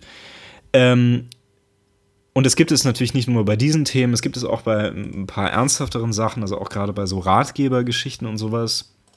Ähm, und es gibt mittlerweile eine ganze Industrie, was das angeht. Diese Industrie funktioniert so, dass du, um irgendwas zu veröffentlichen, in der Regel also null selbst schreibst, sondern es gibt bestimmte Seiten, äh, auf die du gehen kannst, damit sie dir Texte schreiben. Also du gibst denen einfach äh, ein Thema und dann bezahlst du denen Geld. Und dann liefern die dir ein Buch in einer bestimmten Länge. Also es sind Ghostwriting-Seiten halt nur von, von ganz minderer Qualität. Und das Einzige, was du machst, ist, du nimmst dann diesen formatierten Text, äh, haust den über ähm, Kindle Direct Publishing raus und dann hast du das draußen. Und es gibt äh, teilweise Leute, die äh, veröffentlichen so irgendwie 80 Bücher im Jahr. Sportlich, ne? Ja. Ist ganz schön krass, wie viel man raushauen kann, wenn man sich nicht mit Qualität oder Inhalt beschäftigen muss. Ja. Das sollte man eigentlich mal versuchen, ne? Ja, es wäre äh, wäre bestimmt auch sehr nützlich, wenn wir einfach anfangen würden, äh, blaues Rauschen äh, irgendwie äh, blaues Rauschen als Episoden rauszubringen. Und vielleicht kommen wir dann auch irgendwie auf 80 Episoden das Jahr. Ja, könnte ich mir vorstellen. Ne? Sparen Ziele an. Ich meine, wir, wir könnten halt auch äh, wirklich jemanden da anheuern, um irgendwie Inhalte für uns zu schreiben. Das wäre bestimmt auch nicht schlechter. Ich meine, mit all dem Geld, das der Podcast macht. Das stimmt, ne? Ja, ab ja, nächste äh, Folge äh, hört ihr nur noch absolut vorgeskripteten Kram. Es stellt natürlich ein gewisses äh, Problem dahingehend dar, äh, dass ja hier nichts im gewissen Sinn Illegales passiert ist. Sondern, äh, dass, dass, also dass, dass hier kein irgendwie starker Regelbruch vorliegen würde, sondern dass äh, es einfach mit minderer Qualität sehr leicht geschwemmt werden kann. Mhm. Und das ist ja nicht nur ein Problem, was sich irgendwie äh, äh, auf, auf den digitalen Büchermarkt beschränken würde. Ich meine, da ist es auffallend, ähm, weil, es, im Grunde ein neues Phänomen ist, weil man halt von Büchern annimmt, dass sie zumindest einen gewissen Standard haben, weil sie halt durch, äh, durch, durch die Veröffentlichung äh, äh, im gewissen Sinn oft geprüft wurden. Natürlich gab es auch äh, vor E-Books irgendwie sehr schlechte Ratgeber und ähnliches. Ähm, aber der, der Turnus ist ja, ist ja jetzt ein viel höherer, von dem wir reden. Mhm. Ähm, aber natürlich haben wir äh, in, in anderen Medienbereichen sehr ähnliche Probleme. Äh, das heißt, äh, wo, wo es irgendwie äh, früher ein paar Fernsehsender gab, auf denen man sich äh, News ansehen konnte, äh, kann man heute sehr leicht sehr viele sehr falsche oder zumindest sehr, sehr seltsame Nachrichtenberichterstattung oder ähnliches sehen. Äh, YouTube äh, als Plattform hat damit Probleme. Äh, ich glaube, jeder, der die Plattform jemals benutzt hat, wird solche Phänomene wie Clickbait kennen, wo halt irgendwie extravagante Titel und Thumbnails benutzt werden, die dann nichts entsprechendes mit Inhalten zu tun hat. Wir haben. alle erinnern uns an den großen Klassiker ähm, Der Literatursnob zerstört SJWs äh, with Facts and Logic Teil 103. Das, das ist sogar noch äh, zu nischig, würde ich sagen. Ich denke jetzt wirklich mehr an Sachen wie ähm, Literatursnob prankt Nachbarn, tot und sexuell. Mit einem Thumbnail, wie du deinen Mund aufreißt und äh, Blut äh, dir in den Mund äh, geschossen wird. Oh Mann. Ich denke wirklich an, an das Level von Qualität. Ja, weißt du, du musst jetzt auch nicht so exakt was referenzieren, was ich wirklich gemacht habe. Du hättest auch einfach was Abstraktes nehmen können, aber okay. Ich, ich weiß nicht, ich denke, dass, äh, dass auch du irgendwann für deine Strafen vor Gericht stehen musst. Äh, ich meine, zumindest. Eines, eines süßen Tages eines süßen Tages. Ja, zum, zumindest vor dem jüngsten Gericht werde ich mir eines Tages verantworten müssen. Ja. Für deine, für deine Clickbait-Sünden. Ja. Äh, das im Bereich YouTube. Dann, was, äh, was Internetnutzern wahrscheinlich auch bekannt ist, äh, man äh, googelt irgendwas, geht auf, äh, auf, auf sehr unnütze Seiten, um dann sofort Listen, auf Listen und Listen zu sehen die, hey, die zehn größten Celebrity-Ärsche, die fünf längsten Wassermelonen, die sieben seltsam gebogensten Spargel, die acht dümmsten Ratgeber. Äh, und wenn man einmal den Fehler gemacht hat, auf, äh, auf eine solche Werbung zu klicken, bringt es einen auf praktisch leere Seiten, die nur aus Werbung bestehen, wo es dann neue Listen auf Listen gibt, die einen, die einen zu neuen Listen führen. Wenn du zu tief in die Liste starrst, dann. Limbo halten. Dann starrt die Liste irgendwann zurück, ja. Ja. Ähm, also, ich würde wirklich sagen, wir haben äh, vor allem in, in, in neueren Medien ein wirkliches Problem mit äh, mit Filtrierung. Woher weiß ich, äh, wer, wer, garantiert mir, dass äh, das, was angeboten ist, in irgendeiner Weise relevant für mich auch nur sein könnte? Ja. Ähm, naja, gut, also du hast jetzt halt schon einen relativ weiten Sprung gemacht ins ganze Internet raus, ne? Und da ähm, ist, also kann man natürlich schnell sagen, ja, eigentlich kann das niemand mehr. Aber das, worüber wir jetzt gesprochen hatten mit dem Self-Publishing, da könnte man ja meinen, dass es geht. Weil es ist ja. ein Anbieter, der da zur Verfügung steht. Und eigentlich müsste der auch in der Lage sein, Qualitätsstandards durchzusetzen. Ähm, ich finde das deswegen ganz interessant, weil es ist ja nicht so, als ob, also ich meine, Amazon sagt ja nicht einfach, ja, müllt unsere Seite einfach mit jedem Scheiß zu, sondern es gibt ja durchaus Qualitätsstandards da. Ähm, ich habe übrigens auch, äh, also weil unser Podcast natürlich ein wahnsinnig investigatives Format ist und wie immer unsere Due Diligence machen, was alles angeht, habe ich äh, Amazon ähm, selbst ja noch angeschrieben und äh, sie nach dem Problem gefragt und was sie dagegen machen und so. Ähm, und die Antwort, die kam, war, ja, sie haben mir einen Link zu ihren, äh, ihren, ihren Nutzungsbedingungen geschickt. Fandest du dies wertvoll und informierend? Eher weniger.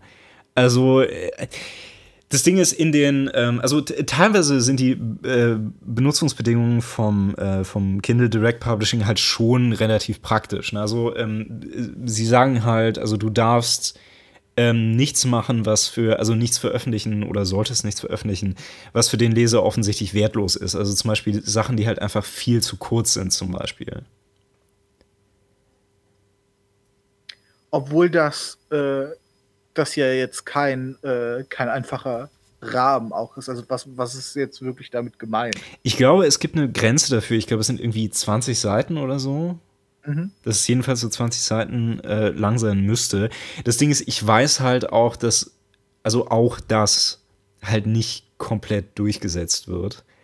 Äh, und zum anderen, also sowas ähm, hilft ja letztendlich auch nicht zu 100 Prozent, ne? weil das Problem ist, wie ich gerade sagte, wenn du irgend so einen ähm, so billig Ghostwriter anheuerst, um dir, äh, keine Ahnung, ein Buch über äh, was weiß ich, das, das, oder das Betreiben eines Plattenladens oder so zu schreiben. Ja. Dann kann er dir leicht irgendwie 200 äh, Seiten davon irgendwie aus dem Internet zusammenkopieren. Und dann hast du auch ein entsprechend langes Buch, aber es ist halt im, im es kann halt im Wesentlichen totaler Schwachsinn sein. Ähm, und das zu überprüfen, das würde, denke ich, schon, ähm, also ich meine, das schafft kein Algorithmus, sondern es müsste wirklich jemand diesen Kram lesen. Und das äh, scheint für mich so ein bisschen die Krux zu sein. Also, dass mhm. an dem Punkt auch einfach so viel Masse da ist, dass es einfach nicht mehr überprüfbar ist. Also ich, äh, wir haben kurz vor dem Podcast drüber äh, geredet und ich, ich habe die Zahlen nicht gefunden. Äh, aber ich glaube, äh, dass das Verhältnis wirklich so ist, dass äh, das, was in den letzten paar Jahren jedes Jahr veröffentlicht wird, mehr ist als das, was in den letzten paar Jahrhunderten veröffentlicht wurde. Einfach weil, äh, weil es so einfach ist, heutzutage zu veröffentlichen, äh, dass äh, äh, und weil es, weil es niemanden gibt, der sagt, hier, das ist schlecht, das werden wir nicht veröffentlichen. Ja. Ähm, dass es dadurch praktisch zu, zu einer riesigen Aufhäufung in sehr, sehr kurzer Zeit kommt. Äh, ich habe dieselben Zahlen gehört. Und ich würde sagen, nach Habermascher Diskurstheorie heißt das, es ist wahr, oder? Ich habe jetzt keine konkreten Zahlen genannt. Ich, ich weiß, dass das Verhältnis irgendwo irgendwie so aussehen soll. Ja, ja, und ich erinnere mich an dasselbe. Also. Ja. Äh, verehrte Zuhörer, wenn ihr die Zahlen auch kennt, dann schreibt sie in die Kommentare. Wenn ihr sie nicht kennt, schreibt auch irgendwelche Zahlen in die Kommentare. Einfach nur irgendwelche Zahlen. Ja, auch ohne Zahlen. Zusammenhang. Ja. Ähm, so, wie sind wir jetzt darauf gekommen? Wir haben darüber geredet, dass. Äh, es ging darum, dass äh, so eine große Masse geself-published wird und ja, dass es ja. etwas ist, was man einfach nicht mehr unter Kontrolle halten kann in dem Zusammenhang. Was heißt unter Kontrolle zu halten? Ähm, ja, äh, äh unter Qualitätskontrolle. Ja. Genau, also wenn äh, müsste man ja irgendwie, also das ist ja kaum vorstellbar, so unglaublich viele Leute äh, anzuheuern. Und dann wäre wirklich auch die Frage, äh, was sind jetzt die konkreten, ähm, die konkreten äh, äh Standards, die man ansetzt? Ähm, also wenn, äh, wenn, wenn äh, man beim Verlag irgendwie veröffentlichen möchte, dann sind das formelle Standards, die je nach Verlag relativ genau auch sein können. Oder äh, es fallen halt auch inhaltliche. Also es gibt Verläge, die sich auf Genre Literatur spezialisieren, auf Sachbücher und so weiter und so fort. Äh, wie würde denn so eine inhaltliche Orientierung bei Amazon aussehen? Ist eigentlich unvorstellbar. Alles, was Amazon interessiert ist, ob es Leute kaufen oder nicht. Ja, das ist ja auch nochmal das, äh, das Korrumpierende leider dahinter, ne? Also, dass du sagen könntest, ja, Amazon hat vielleicht ein gewisses Interesse, das in ihre Nutzungsbedingungen zu schreiben, aber tatsächlich ja. kann es ihnen halt völlig egal sein, wer da genau veröffentlicht, weil es bringt ihnen ja in jedem Fall Geld. Ja, es, ähm, es, äh, es wäre halt eine, eine äh, seltsame Frage der Abwägung, wenn man halt sagen würde, okay, äh, würde Amazon mehr durch sein Self-Publishing veröffentlichen, wenn da größtenteils nur qualitativ einfach findbare Sachen drin wären? Oder äh, funktioniert die Menge genauso gut? Hm. Äh, und, und wenn man diese Menge halt irgendwie äh, auffordern müsste, wären die Ressourcen, die man dafür aufbieten würde, äh, mehr als sie es wären, es einfach nur so zu machen wie jetzt.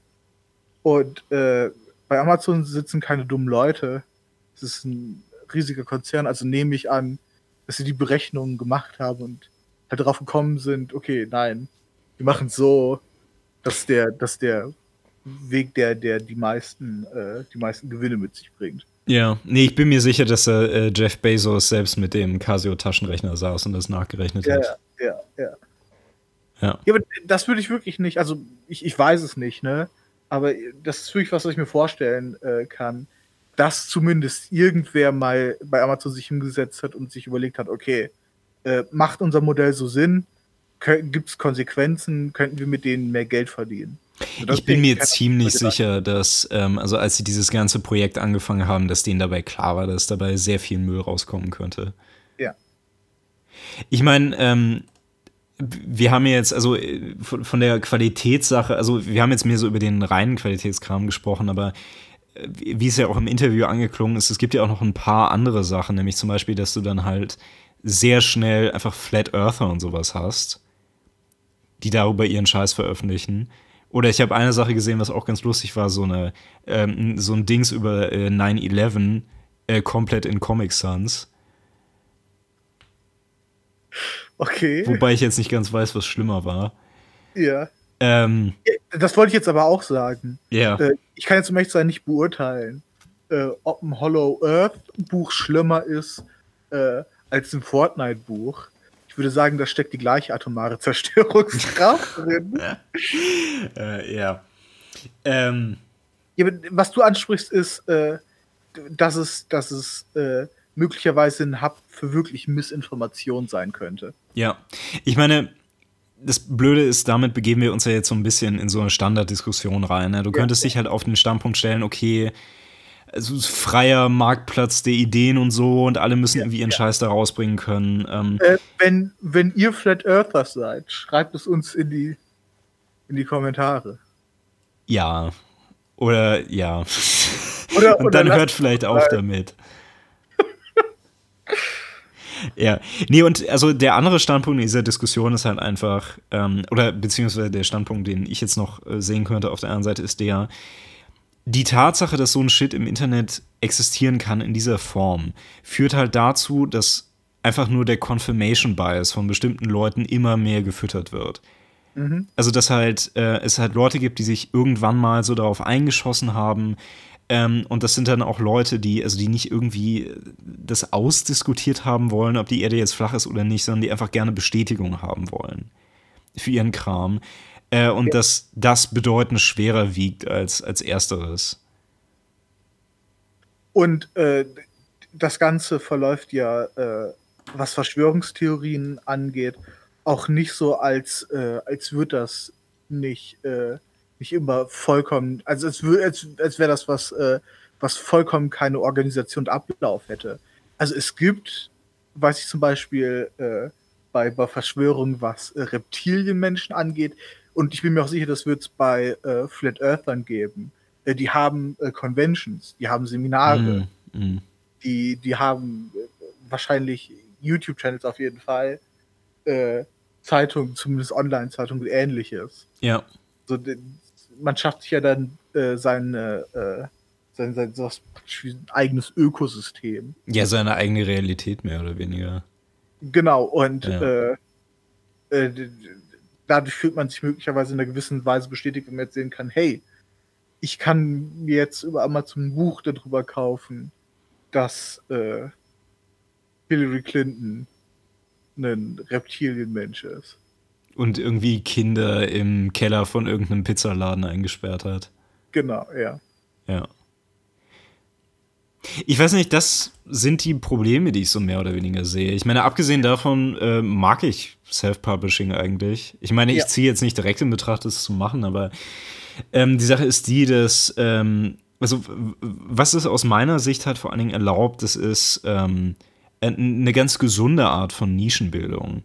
Also, mhm. dass halt einfach Leute, die, ähm, die Interessen haben, die nicht so Mainstream-fähig sind, ähm, ihren Kram da veröffentlichen können ja. und äh, dann auf der passiven Seite das auch konsumieren können.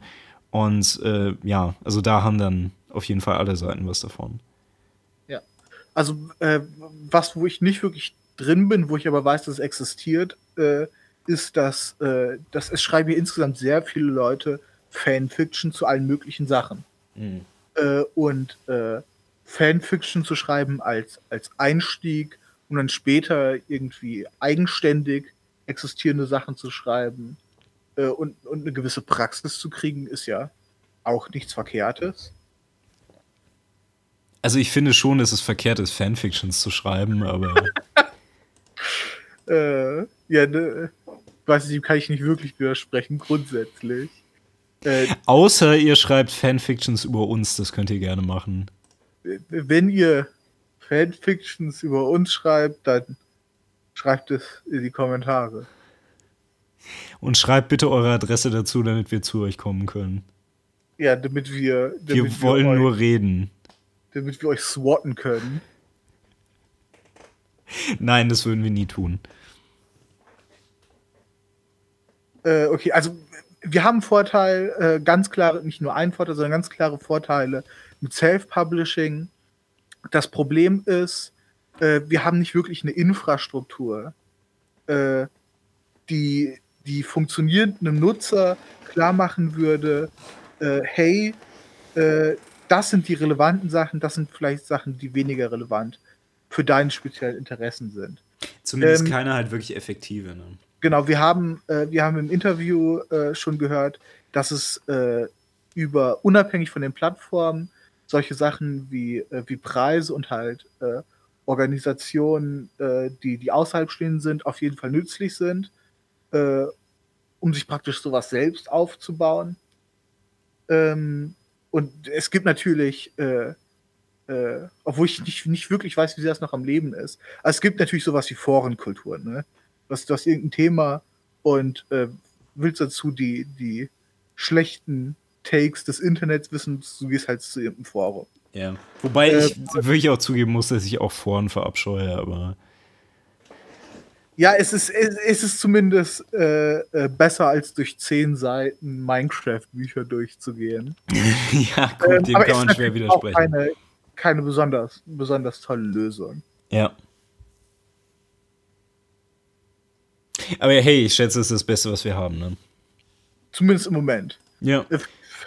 Vielleicht, äh, ich meine, ich hatte das Gefühl, dass wir, äh, dass wir insgesamt äh, auch mit dieser Episode ein bisschen das Ziel hatten, zumindest Bewusstsein zu schaffen dafür, wie momentane Probleme aussehen.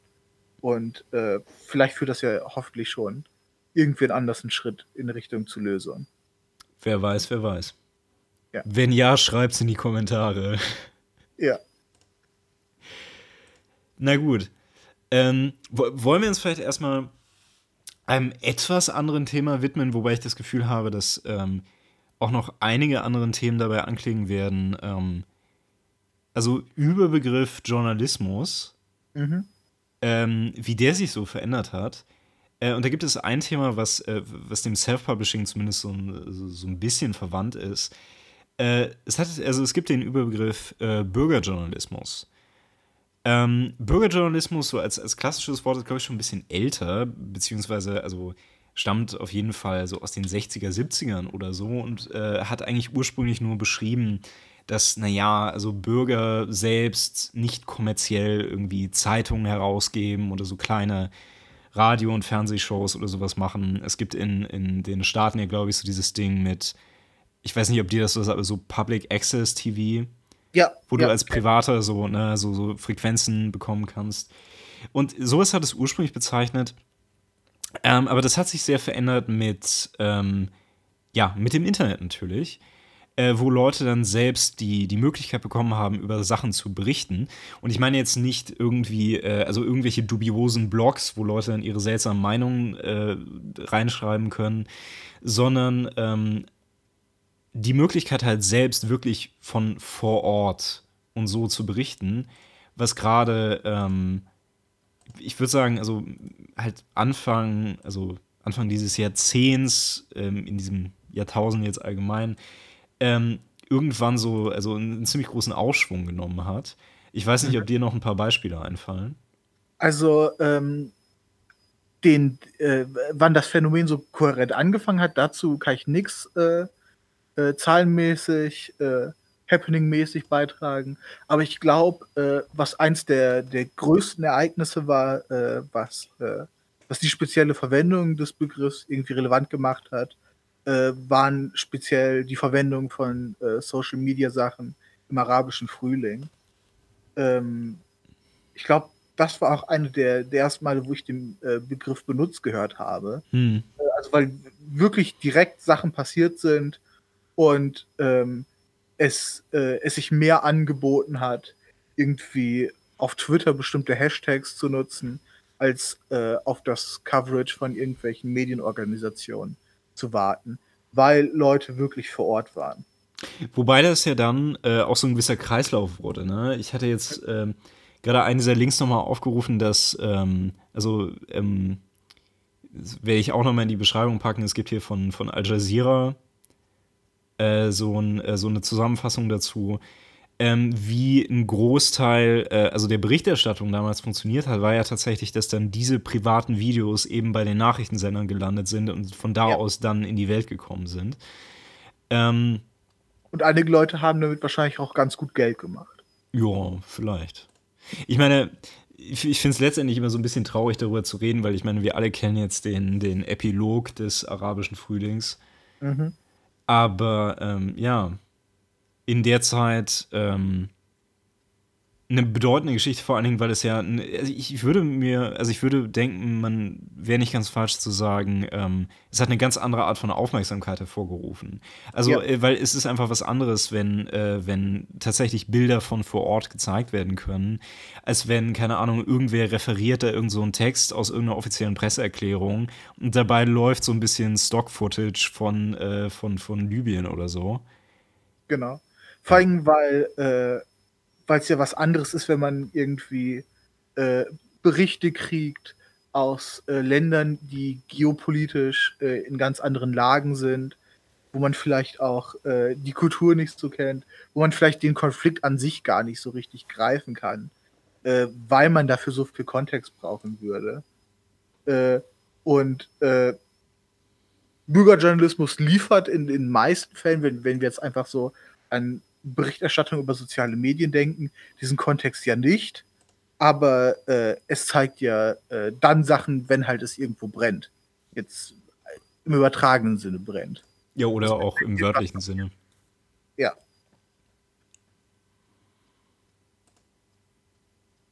Ja. Ähm,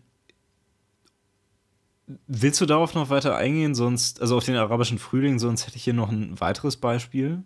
Äh, nicht, nicht wirklich, aber ich, das, das war das, äh, das war das Mal, wo, äh, wo, wo äh, ich den Begriff wirklich mehrmals verwendet gehört habe.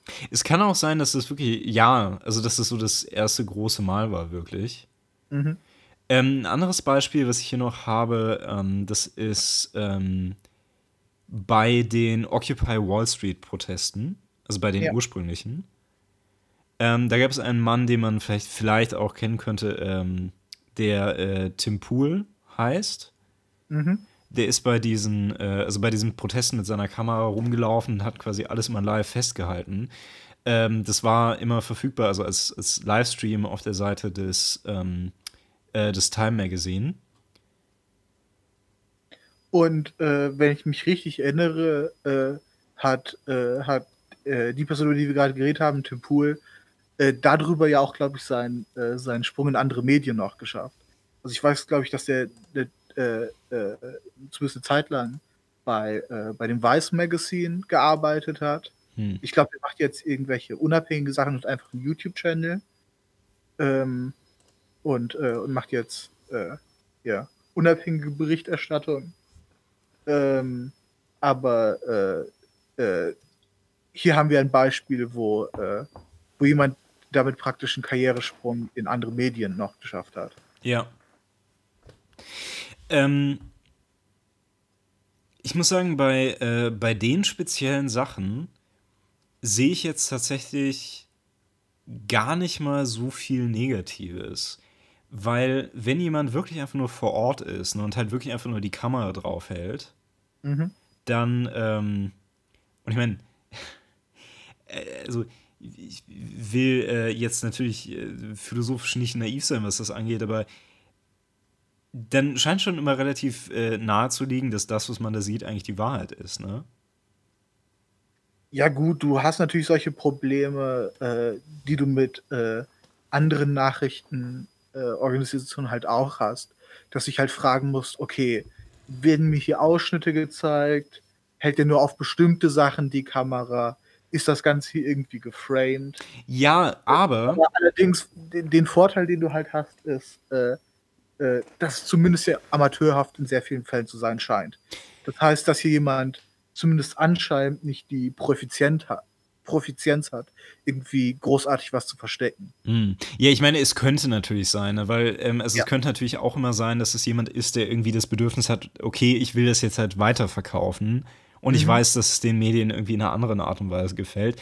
Aber ähm, ich würde sagen, also was da, also das auf jeden Fall sicherer macht, ist, der Bürgerjournalismus bedeutet ja nicht immer nur, also es bedeutet ja nicht unbedingt den Einzelnen, ne? der da mit seinem Smartphone rumläuft, sondern es bedeutet ja gerade die Masse. Ja. Und wenn ich tausende Videos von einem Ereignis aus tausend verschiedenen Winkeln habe, Dann ist es irgendwie wesentlich äh, schwieriger, dir irgendwas rumzufaken. ja. Ja, oder siehst du es anders? Nee, ich denke, das, äh, das trifft auf jeden Fall zu. Ja. Und ähm, das ist jetzt auch kein so abgespacedes Szenario. Also man stellt sich äh, vor, irgendwo passiert irgendein äh, relevanter Protest Hm. und äh, man geht auf Twitter äh, und sucht nach dem Hashtag des Protestnamens und wahrscheinlich, wenn der gerade abläuft, findet man, wer weiß, wie viele Videoaufnahmen kann sich zumindest ein gewisses Bild machen.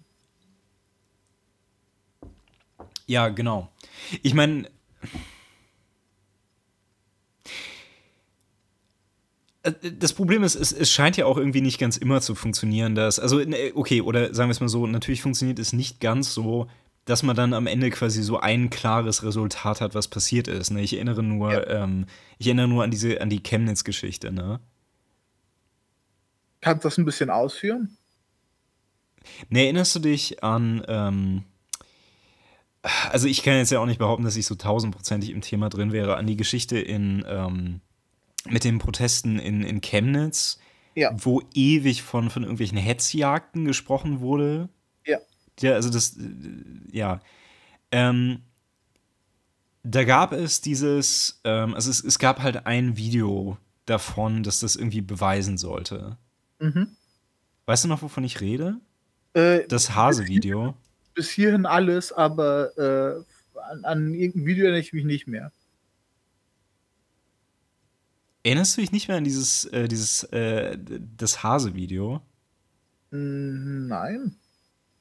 Äh, Es, es war, also es war im Prinzip das Einzige, was es davon gab, äh, Mhm. wo so ein, äh, also wo so ein paar Typen irgendwie auf ein, ein paar andere eher ausländisch aussehende Typen losgegangen sind und die sind weggelaufen und das also für irgendwie ein paar Meter oder so. Mhm. Und dann gab es diese Frau, die gesagt hat zu ihrem äh, Mann, äh, Hase, du bleibst hier. Ah, es ist seltsam, dass dieses obskure Detail äh, mich, mich zur Erinnerung brachte. Ja, jetzt weiß ich, jetzt weiß ich wieder, wovon du redest. Ja. Ja, aber ich meine, also als das ist es halt bekannt geworden, ne? Ja. Ja. Ähm, ich meine, da war es ja auch so, also das hat ja nichts unbedingt klarer gemacht. Also es gab ja, also die, die Leute standen ja immer noch zu 100% auf der Seite von ihrem politischen Bias. Es war ja immer nur, also auf der einen Seite, also für die einen waren es halt Hetzjagden, für die anderen war es halt gar nichts. Mhm.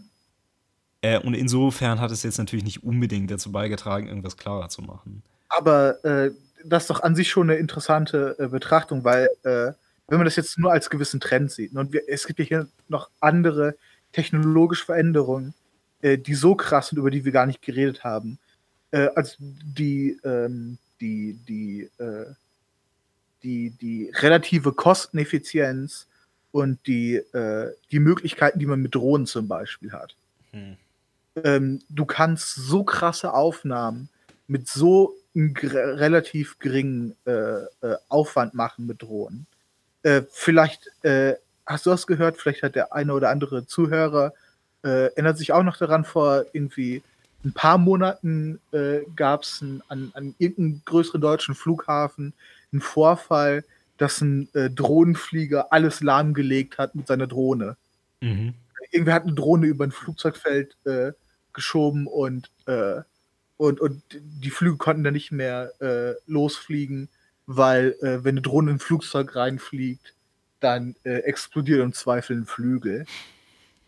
Äh, Ja, man, man kann sich vorstellen, wenn es irgendwie in eine Turbine fliegt oder sowas gerade. Ne? Nein, das sagte ich auch erst, äh, dass die Angst vor Turbinen haben.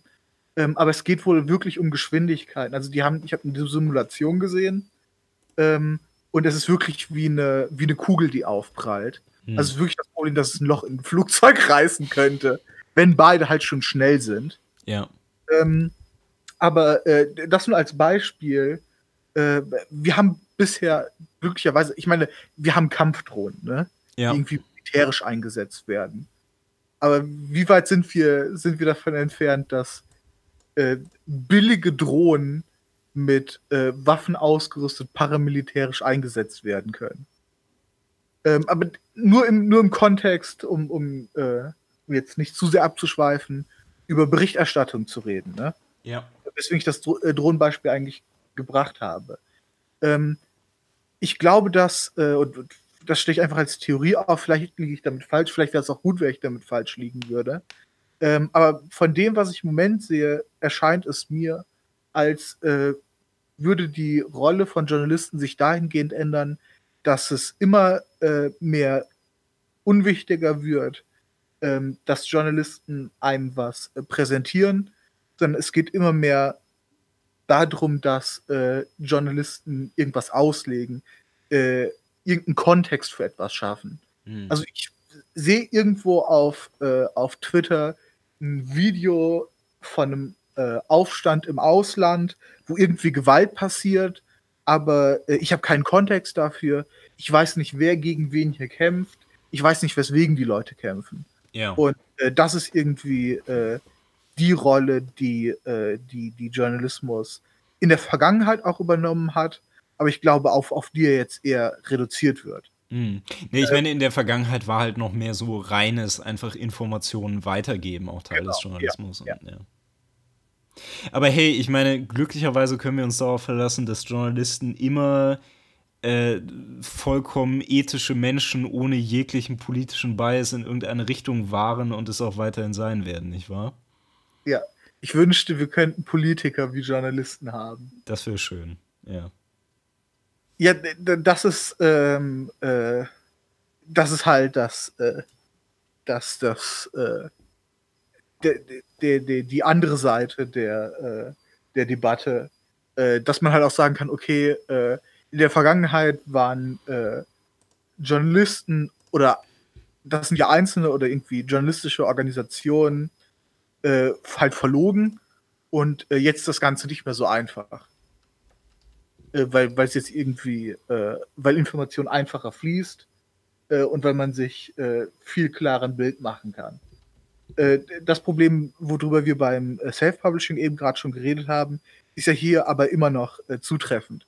Also es gibt jetzt, auf Englisch sagt man, redet man von Takes, ja. von, von Interpretationen, von einzelnen Narrativen und Darstellungen. Äh, wem soll man jetzt, äh, jetzt vertrauen? Ähm, ich, ich meine, ich kann immer noch sagen, okay, ähm, äh, äh es gibt äh, einzelne journalistische Organisationen, die, äh, die Editoren haben, wo die Sachen halt geprüft werden. Ähm, aber hier ist vielleicht, besteht vielleicht auch ein Problem, auf das wir jetzt kommen können, äh, nämlich dass der Druck, möglichst äh, schnell zu reagieren, natürlich auch höher wird. Weil dadurch, dass, äh, dass man über soziale Medien, über Twitter so unglaublich schnell Nachrichten teilen kann, ähm, hat, äh, haben äh, äh, Nachrichten, die das Bedürfnis nach, nach, Aktualität haben, natürlich auch einen viel größeren Druck, ihren Take jetzt zu machen. Hm. Und nicht irgendwie noch nicht mal Tage, sondern nur Stunden zu warten. Ja. Ähm, damit sind wir irgendwie auch, äh, aber obwohl, okay, natürlich nicht nur, aber damit können wir schon fast so ein bisschen unser nächstes Thema einschwenken, äh, das sich gar nicht so weit entfernt wieder, äh, nämlich zu Webjournalismus. Ja. Äh, aber zunächst mal nochmal, äh, was die Geschwindigkeit angeht, ähm, also klar äh, sehe ich, da gibt es auch wieder so, so, so, Themen, die aber auch, glaube ich, schon oft genug erörtert wurden. Ähm, dieses ganze Ding mit dem, also was uns vielleicht ja gar nicht so sehr betrifft, aber so mit dem 24-Hour-News-Cycle und so. Ja. Dass Sachen schnell abgearbeitet werden müssen. Ähm, diese ganze, ähm, also was jetzt so ein letztes Beispiel dafür war, diese ganze Jesse Smollett-Geschichte. Ja, obwohl, äh, ich keine Ahnung, wenn man deutsche, wenn man nur deutsche Medien äh, verfolgt, hat man davon wahrscheinlich noch nichts gehört, oder? Äh, nee, vielleicht nicht. Ähm, es, äh, also ich, ich dachte nur, weil. Äh, es, es bietet sich natürlich als Beispiel an, aber sollen wir vielleicht äh, kurz äh, äh, die Story schnell aufrollen? Das, ist vielleicht ganz, ganz vernünftig. Ja, also Jesse Smollett ist ein, ein Schauspieler. Ein, ein D-List-Schauspieler, unbekannt eigentlich. Ja, ich meine, die Serie, in der er mitspielt, ist, glaube ich, gar nicht so unbekannt in den Staaten, aber. Ähm, ich habe davon vorher noch nie gehört. Ja, ich hatte, ich habe sie noch nie gesehen, aber gehört habe ich davon auch schon mal. Äh, auf jeden Fall, also was der Karl gemacht hat, ähm, ist, ähm, und ich glaube mittlerweile ist das, ich meine, er ist jetzt nicht verurteilt oder so, aber es ist mittlerweile ziemlich klar, oder? Also, dass er das äh, gestaged hat. Ich glaube, es ist zu einer Verurteilung gekommen. Ja, das wäre jetzt vielleicht ein bisschen fix. Also, äh, ich, ich, ich, weiß oder nicht, beziehungsweise okay. die Polizei geht jetzt nicht mehr davon aus, dass er tatsächlich. Ja, ich, ich, denke, das Statement können wir auf jeden Fall machen. Ja, also fangen wir mal von vorne an. Es, es ging darum, dass, ähm, ähm, dass er äh, sich äh, an, an die Medien gewandt hat äh, mit der äh, Nachricht, dass man ihn überfallen hätte, also beziehungsweise dass zwei weiße Trump-Unterstützer ihn überfallen hätten. Mit, äh, mit Magerhüten. Mit, mit Magerhüten, glaube ich, ja. Ähm, die ihn dann verprügelt hätten, ihm irgendwie einen Strick, also quasi einen Galgenstrick um den, den Hals gelegt hätten und dabei, äh, was haben sie gesagt oder haben sie angeblich gesagt? Das ist Mager Country. Was null Sinn macht auch. Also ich meine, ja. in jedem Kontext. This is Make America Great a Country now. Ja, genau. So, what? Ja, Aber egal ein seltsames Detail ausgelassen. Ja. Er hat behauptet, dass sie ihn mit äh, Bleach überschüttet hätten. Ah. Ich, ich weiß nicht wirklich, warum. Irgendwie so symbolisch, dass sie versucht haben, ihn weiß Ein zu machen. Reicher oder was, um ihm, um ihm seine Schwärze zu nehmen oder was? Ja, was keine, keine, keine Ahnung. Okay. Auf jeden Fall, ähm, genau, also sowas ist ihm passiert, also halt äh, also ein, ein Verbrechen aus Hass. Genau, also ein Hate Crime, wie man es da drüben nennt, halt gegen einen schwarzen Mann, der auch noch homosexuell ist und so weiter. Und das hat natürlich einiges an Medieninteresse provoziert. Ähm, was er sich anscheinend auch so ausgemalt hat, weil äh, im Nachhinein wohl klar geworden ist, dass er ähm, also diesen äh, diesen, diesen Vorfall fabriziert hat. Also er hat es nicht einfach nur behauptet, sondern er hat zwei Leute, die wohl irgendwie Statisten in seiner in ja. seiner, seiner Serie waren angeheuert, um das zu machen. Mal, wer, wer, die beiden Statisten waren, weil ich finde, das ist der lustigste Punkt der Geschichte. Äh, die beiden Statisten sind nigerianische Brüder. Die, die beiden Statisten sind nigerianische Bodybuilder. Ja.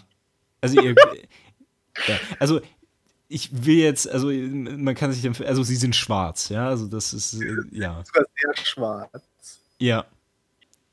Ja. Ja. Genau. Aber auf jeden Fall, ähm, äh, äh, er hat halt die, diese Aussage gemacht. Äh, es gibt diese, dieser Teil, ich glaube, es war Chicago. Das war in Chicago, Chicago, ja. Ist äh, anscheinend sehr stark Kamera überwacht, so ist es anscheinend äh, ein bisschen reicheres Viertel. Und ähm, relativ schnell ist klar geworden, äh, das ist eine unplausible, wahrscheinlich sogar unwahre Story. Ähm, okay, das, das sind die, äh, die, die, die Sachen, die passiert sind. Mhm. Äh, reden wir doch jetzt mal kurz über die, äh, die Medienreaktion, weil die ist ja das eigentlich Interessante. Ja, genau. Also ich meine, also, äh, wollte sich halt wichtig machen. Ja, äh, ja. Nee, hat Wie bitte? Ich habe gefragt, hat das funktioniert? Ja, ziemlich gut anscheinend. Ne? Also das Ding ist offensichtlich sind ja, äh, also alle Medien, die da bei Fuß standen, halt sofort aufgesprungen, haben diese Geschichte unglaublich gepusht äh, und waren natürlich auch sofort, also äh, ja, also absolut bereit, ihm äh, zu glauben, relativ vorbehaltlos. Ähm, ich habe die, hab die Tweets jetzt nicht vor mir, aber um, um hier ein bisschen auch äh, Journalisten in Schutz zu nehmen, äh, es waren nicht nur Journalisten, die da so unglaublich schnell drauf gesprungen sind. Sondern auch Aktivisten natürlich, ja. Nee, nein, es waren vor allem auch äh, Politiker, also mhm. Senatoren, mhm. jetzt natürlich größtenteils äh, Demokraten, aber die irgendwie ein paar Stunden danach äh, darauf reagiert hatten mit, mit entsprechenden Tweets. Ich fand. Also nicht nur so, als, als, als gäbe es irgendwie eine, eine, eine Klasse, eine Gruppe von Journalisten, die dann halt große Scheiße bauen äh, der gesellschaftliche Diskurs hat sich natürlich auch entsprechend verändert. Das ist auch ein ganz guter Punkt, ja. Ja. Ja. Ähm, ja, ich meine, ja, es ist bestimmt auch nochmal ein großes Ding, dass, ähm, also dass auch Politiker dann, dann möglichst schnell in so eine Bresche, Bresche springen müssen, ne, um ja. halt möglichst schnell irgendwie äh, Profite rauszuschlagen, ja. Ich weiß nicht, ähm, in dem Fall ist es halt, ich meine, ich habe das Gefühl, ähm, dass das jetzt so gebackfired ist, ähm, das war halt auch ein großer Zufall. Ne? Also, dass die Geschichte jetzt gerade in dem Moment halt so unglaubwürdig war und jetzt offensichtlich doch falsch ist. Ja. Ähm, und ansonsten, ja, wäre das wahrscheinlich nur so seinen üblichen Gang weitergegangen. Ja. Ich meine, äh, dass das deutsche Pendant, was wir, was wir wahrscheinlich sehr gut kennen, äh, ist, ist das typische, äh, das typische Spiel nach äh, Terroranschlägen. Ja. Also, passiert irgendwo irgendwas und äh, sofort sind, äh, kommen, kommen von ganz spezifischen Seiten die Vermutungen, das war die und die Religionszugehörigkeit. Nein, das war sie nicht.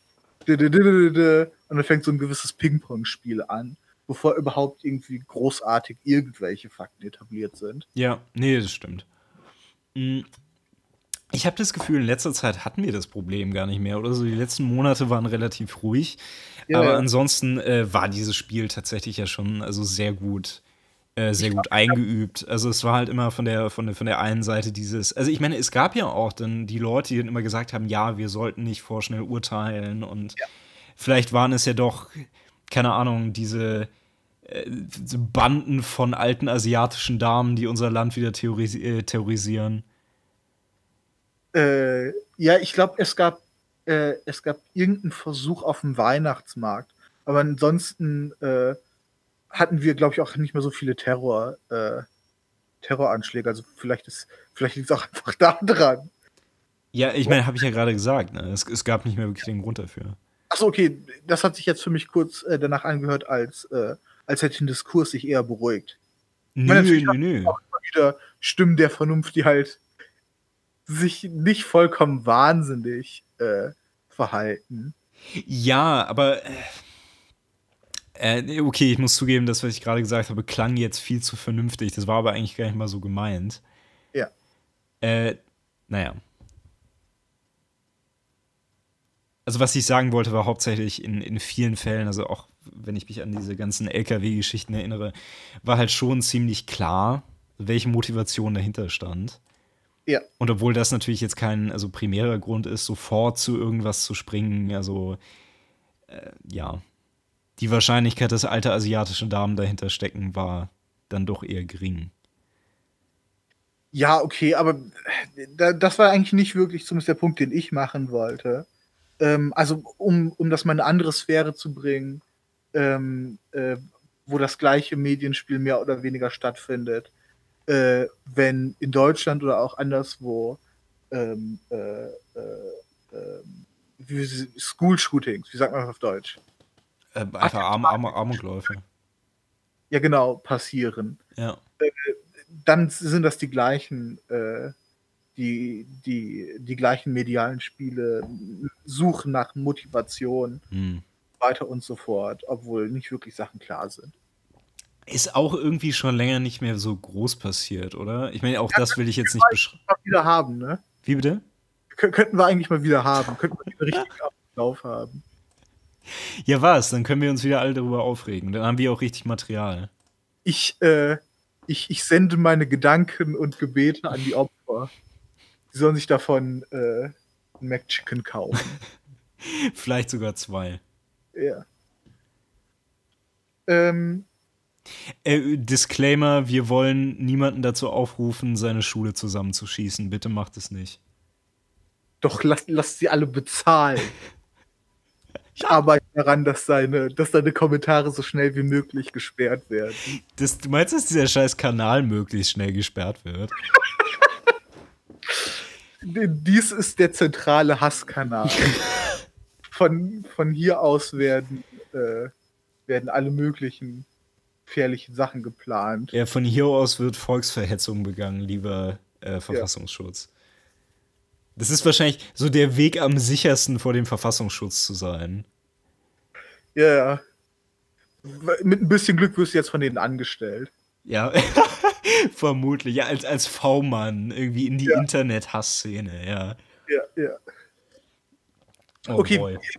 Ich habe das Gefühl, dass wir uns ein bisschen, ein bisschen verirrt haben.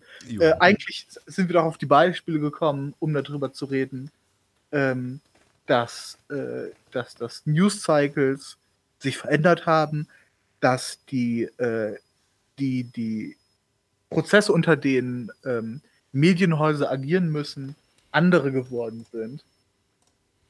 Und dass sich äh, gesellschaftlicher Kurs natürlich daran verbunden, aber auch davon unabhängig verändert hat. ja. Äh, Äh, und ich denke, also wenn es um die, die entsprechende Veränderung geht, ähm, dann kann man ja vor allen Dingen, was den Webjournalismus angeht, auch nicht ganz vergessen, wir haben jetzt über sehr viel ernsten Kram geredet, also wo Leute sich halt zumindest in irgendeiner Form tatsächlich noch um irgendwas bemühen, ne? Ja. Äh, dass einfach vieles davon äh, einfach nur sehr viel Mülle ist. Ja. Ähm, wir können das mal kurz so, also wir haben natürlich auch hier, wenn wir einen Blick auf Buzzfeed werfen und so weiter, halt wieder auch ein gewaltiges Clickbait-Problem. ja, ja. Ähm, aber auch ansonsten, also ich glaube, du wusstest noch so ein bisschen mehr dazu, also unter welchem, äh, also äh, gerade auch so unter welchem äh, Lieferdruck diese Leute bei diesen, bei diesen Seiten stehen. Es ist natürlich nicht nur Buzzfeed, es ist auch so wie, äh, wie Bento oder vielleicht in gewissen Grenzen auch Weiß. Ähm, Hier beim Literatursnob nennen wir den Teufel beim Namen. ja, wieso nicht, oder? Ja. Nein, ähm, ja. ich, ich, möchte, ich möchte übrigens äh, meinen Schmerz mit, mit, mit unseren Zuhörern teilen. Okay. Ja, hier Äh, ist, hier ist ein sicherer Raum. Teil deinen Ja, Schmerz. in, in Vorbereitung für die Sendung sind wir beide zumindest kurz über Buzzfeed, Bento und Weiß geskippt. Und seitdem fühle ich, wie ein Teil meiner Seele abgestorben ist. Weiß nicht, weiß nicht, ob dir es anders geht. Ja, vielleicht war er einfach schon vorher verschwunden. Äh, Nee, ich glaube, ich weiß, was du meinst. Es wollen ist, wir, ähm, wollen wir äh, kurz ein bisschen mehr über das Geschäftsmodell äh, von, von diesen Clickbait-Farmen reden? ja, also äh, um das ein bisschen. interessant. Mir war äh, der Grad ähm, und vor allem der Prozess vorher nicht so ganz bewusst. Ja, ich dachte, also zuerst mal, um das vielleicht ein bisschen plastischer zu machen, erstmal so ein paar Beispiele. Ja. Ähm, also, was mir immer sehr, sehr ins Auge gesprungen ist und was so, so vollkommen konträr ist zu allem, was man auch klassischerweise kennt. Weil, ich meine, man muss ja sagen, also auch so die älteren, etablierteren äh, Medien und vor allen Dingen Zeitungen sind ja im Internet. Ne? Also ich meine, Ja. die, die, die fucking Zeit, die FAZ, die Süddeutsche und äh, was es sonst noch so an äh, so, seriöseren Wochenzeitungen und so gibt, die sind ja alle auch im Internet und veröffentlichen da auch alle Artikel und so. Ja. Ähm, aber die, die Darreichungsform von BuzzFeed und so ähm, ist halt einfach komplett anders. Also, was auf BuzzFeed halt ganz prominent ist, das ist die Liste. Diese, die, die- also diese, diese Methode, ähm, Sachen, also auch teilweise richtige, richtige Nachrichten einfach nur in irgendwelche schwachsinnigen Listen zu packen, wo du dir nur so, ähm, so, so einzelne Punkte, also wo du nur so einzelne Punkte lesen musst und der Rest sind irgendwelche Bilder. Und äh, ich behaupte, äh, dass das, äh, ich meine, rausgefunden hat das Internet wahrscheinlich einfach durch Trial and Error. Aber ich denke, dass es unmittelbar was mit den Problemen zu tun hat, die wir vorher beschrieben haben. Äh, durch, durch dieses ständige Müllanhäufen, äh, was, was durch äh, Internet-Medienprozesse sehr schnell passiert, durch diese Unübersehbarkeit äh, gibt es den Wunsch nach Informationsordnung. Äh, es ist nur leider ironischerweise so, dass die, die Listen, die, die, die praktisch diesen Wunsch nach Ordnung nachkommen, genauso große Scheiße sind, wie den Müll, den sie eigentlich raussortieren sollen in sehr vielen Fällen. Hm. Also sehr viel von, äh, von dem Buzzfeed-Listen, die ich gesehen habe, waren irgendwas Seltsames, Celebrity-mäßiges. äh, teilweise einfach nur sehr seltsame Listen. Ja, ähm, also was mir da meistens Auge gefallen ist, sind halt so sehr viele Sachen, die absolut nicht original sind, sondern die einfach nur verwurstet sind.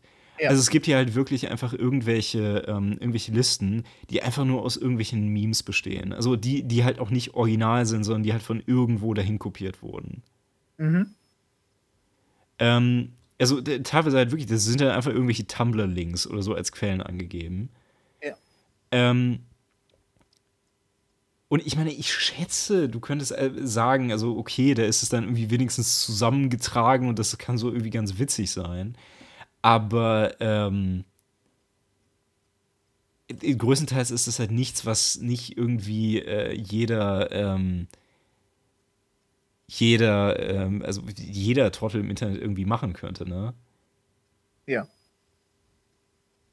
Das, äh, das andere äh, Buzzfeed-Element, was ich jetzt noch so groß im Kopf habe, äh, ist, das, ist, ist die Form des Quizzes. Ja. Ähm, die, die Leimpsycho, äh, und soziologisch, glaube ich, vor allem zwei ähm, äh, möglicherweise drei Aspekte umfasst. Ich möchte vorher dazu noch mal einwerfen, dass Buzzfeed-Quizzes früher tatsächlich eigentlich mal ganz nett waren. Vor allen Dingen, ich erinnere mich an das Quiz. Ähm, diskreditiert. Wie bitte? Du hast dich gerade hart diskreditiert. Alter, ich erinnere mich noch an das Buzzfeed-Quiz. Vielleicht genauso schlimm, wie als ich erzählt habe, dass ich eigentlich nur Mischbier trinke. Ja, vielleicht, aber zum Beispiel, ich erinnere mich an das Quiz, ähm, das die Frage beantwortet hat, äh, gegen wie viele ähm, Zwerge du maximal kämpfen könntest. Aha. Es waren 35 bei mir. Ich habe dich, ich glaube, sie haben dich angelogen. Keine Chance, dass du, dass du dich gegen 35 Zwerge durchsetzen kannst. Lass, lass, mich dir, lass mich dir etwas über Zwerge erzählen.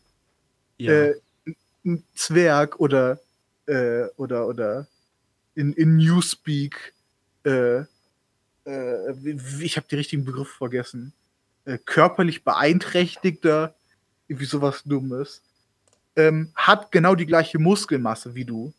Der, der Knochenaufbau und die, äh, die, die, die Gelenke sind ein bisschen anders, aber die Muskelmasse ist praktisch die eines erwachsenen Mannes. Hm. Deswegen ist es für Zwerge auch sehr leicht, sehr muskulös auszusehen. Hm.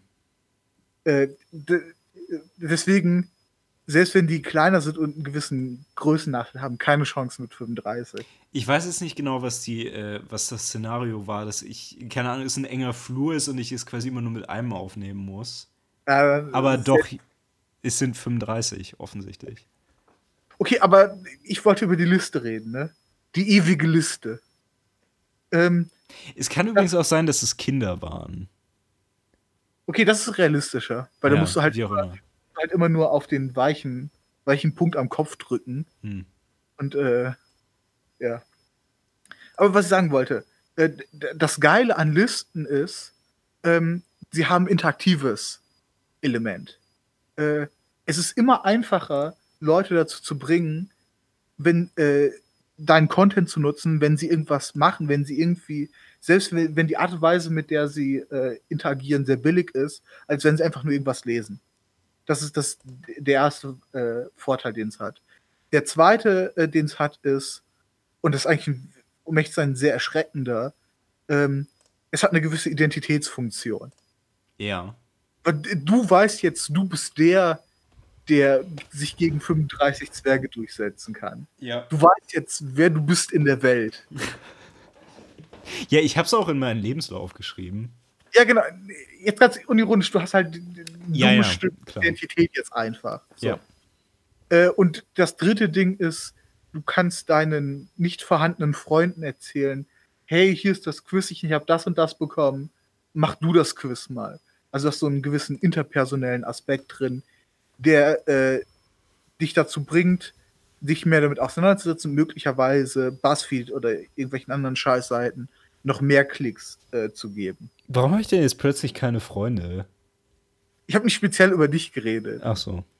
Ich habe, ich habe, äh, na, oh, vielleicht habe ich auch über dich geredet, aber äh, in dem Sinne, wenn du Leute hast, denen du Buzzfeed-Quizze weiterempfiehlst, dann sind das nicht deine echten Freunde. Es tut mir leid. Es sind Leute, die aus deinem Leben gnadenlos rausschneiden musst, mit denen du einfach den Kontakt abbrechen musst. Das Ding ist, das ist irgendwie vier Jahre her oder so ein Scheiß. Und damals kannte ich andere Leute, die das gemacht haben. Ja, hast du noch Kontakt mit denen? Ich glaube schon. Das ist ein Fehler. Ja, aber guck Ja, mal, das ist vier Jahre her. Und du erinnerst dich immer noch an diese belanglose, dumme Scheiße. Ja, ich erinnere mich an das Ergebnis, ja. Ja. Aber das macht doch meinen Punkt. Also, das, äh, das auch wenn es irgendwie sehr billig ist, ne, ist die Form eigentlich ziemlich perfekt für Interaktion und für, fürs Halten von Leuten mit äh, eigentlich Kompost-Inhalt. Ja, ich meine, ich sehe auch gerade ähm, so dieses, äh, dieses, ähm, dieses Vergleichselement dabei. Ja, ja. Also wenn du, wenn du dich mit den anderen äh, darüber vergleichen kannst, das ja, definitiv. Also ich meine, es ist ja jetzt auch wirklich nicht das Absurdeste, ne? Also es ist ja nicht dieses äh, äh, sag uns anhand dieser Sixpacks, welches Sandwich du bist oder sowas. Äh, ich meine, man könnte vermuten, dass die vielleicht äh, äh, dadurch noch sowas kriegen wie persönliche Informationen, die sie an Werbetreiber verkaufen können. Aber ich glaube noch nicht mal, dass das der, der Fall ist. Mhm. Weil die meisten Quizze so hohl sind. Die meisten Quizze handeln doch nicht von, wie viele du töten kannst, sondern die meisten Quizze sind, hier sind x Anzahl an Cartoon-Charakteren von der und der Cartoon-Serie. Welcher bist du von ihnen? So, Das das, kann gut sein, ja. das ist doch der, der Inhalt von, von diesen Scheißdingern. Ja. Ähm, ich habe jetzt nur wirklich diese zwei, ich meine, es gibt kurze Bullshit-Artikel an sich einfach nur so auf, äh, auf BuzzFeed. Aber das sind jetzt äh, die Elemente, an die ich mich noch erinnere. Ich würde es mit den kurzen Bullshit-Artikeln aber jetzt nicht, äh, nicht, nicht zu unter Teppich treten, weil ich glaube, es gibt da durchaus noch ein anderes Element, ähm, das in die Richtung geht. Ähm, also es gibt ja durchaus, und ich, ich will jetzt irgendwie ungern sagen ernsthaft, aber es gibt ja politische Inhalte auf BuzzFeed. Es gibt auf diesen meisten Seiten ja politische Inhalte. Ähm, Ja. Also gerade, äh, also weil die sich eben an junge Menschen richten, man hat auch den Eindruck, weil junge Menschen zumindest so in gewisser Weise zumindest irgendwie politisch interessiert sind, ähm, gibt es da immer äh, die entsprechenden Inhalte. Ähm, das bringt uns aber zu was ganz, ganz anderem Interessanten, ähm, wobei man halt auch darüber diskutieren kann, ob das, ähm, ob das wirklich was Neues ist. Ähm, die meisten der, ähm, also dieser Inhalte haben einen ziemlich klaren Bias, wenn ich das richtig sehe. Also zum Beispiel gerade auf BuzzFeed, da war das immer dieses, dieses Feminismus-Ding, ne? Ja. Also dieses, ja, Woman Power und Feminismus ist so eine super Sache und wir malen jetzt irgendwie mit unseren Perioden und so. Ich will mich jetzt auch gar nicht hinstellen und das verurteilen. Also zumindest nicht offiziell. wenn ich, ich würde es verurteilen, aber ich hätte kein Problem mit, wenn das irgendwie interessante, gute Argumentationen wären. Ja, Oder zumindest, zumindest Argumentationen, aber ich glaube, äh, ohne jetzt wirklich mich viel Buzzfeed angeguckt zu haben, ähm, es ist sehr emotiv in einer gewissen Weise, ähm, dass es weniger um Argumentationen geht oder Abwägungen von, von äh, einer Sache mit einer anderen, sondern mehr um, um sowas wie Gemeinschaftsgefühl. Ja, auf jeden Fall. Also, Ja. weil vieles davon ist halt wirklich einfach nur, ähm, hey, äh, Feminismus ist eine tolle Sache und äh, rockt und so weiter und vor allen Dingen Frauen sind total toll. Also Mhm. seht euch an, was Frauen alles für tolle Sachen machen. Und dann, ja, keine Ahnung, Männer sind irgendwie äh, gemeine Pupsgesichter. Ja. Es ist, also es, es geht ja teilweise wirklich in die Richtung. Ähm, Und also definitiv nichts, was irgendwie groß äh, Argumentation oder so enthalten würde. Ähm, und das geht halt in die Richtung von, ich weiß gar nicht, ob ich das Schlagwort jetzt schon gesagt habe, von, von Bestätigungskultur einfach. Also es geht darum, den Leuten mit ihrer Unterhaltung noch sowas mitzugeben, wo sie sich dann denken können, oh ja, das sind auch politische Ansichten, die ich so ungefähr halte. Nun fühle ich mich äh, zu Hause auf dieser Seite und äh, bestätigt. Ja. Ähm, das Ding ist, man kann sich jetzt natürlich fragen, ähm, okay, vor 20 Jahren, da hat sowas vielleicht noch nicht so ganz in dieser, in, die, in dieser Plattheit existiert, ne? Aber es hat auf jeden Fall existiert. Genau, weil ich meine, wenn du dir einfach nur ähm, deine politische Meinung bestätigt holen wolltest, dann war es halt vor 20 Jahren, ich meine, in gewisser Weise ist es ja auch heute noch so, so, dass, keine Ahnung, wenn du irgendwie Mitte links bist, dann liest du halt die Zeit und wenn du Mitte rechts bist, liest du die FAZ. Mhm. Ge genauso, wenn du, keine Ahnung, ein bisschen weiter links bist, dann liest du halt Neues Deutschland oder den Freitag oder so. Ja. Wenn du ein bisschen weiter rechts bist, keine Ahnung, liest du die neue preußische Wochenzeitung, keine Ahnung. Existiert eine neue preußische Wochenzeitung? Es, es gibt irgendwie so ein. Ich weiß nicht, ob die genau so heißen, aber so ungefähr, ja. Okay. Es gibt eine, eine preußische Wochenzeitung auf jeden Fall.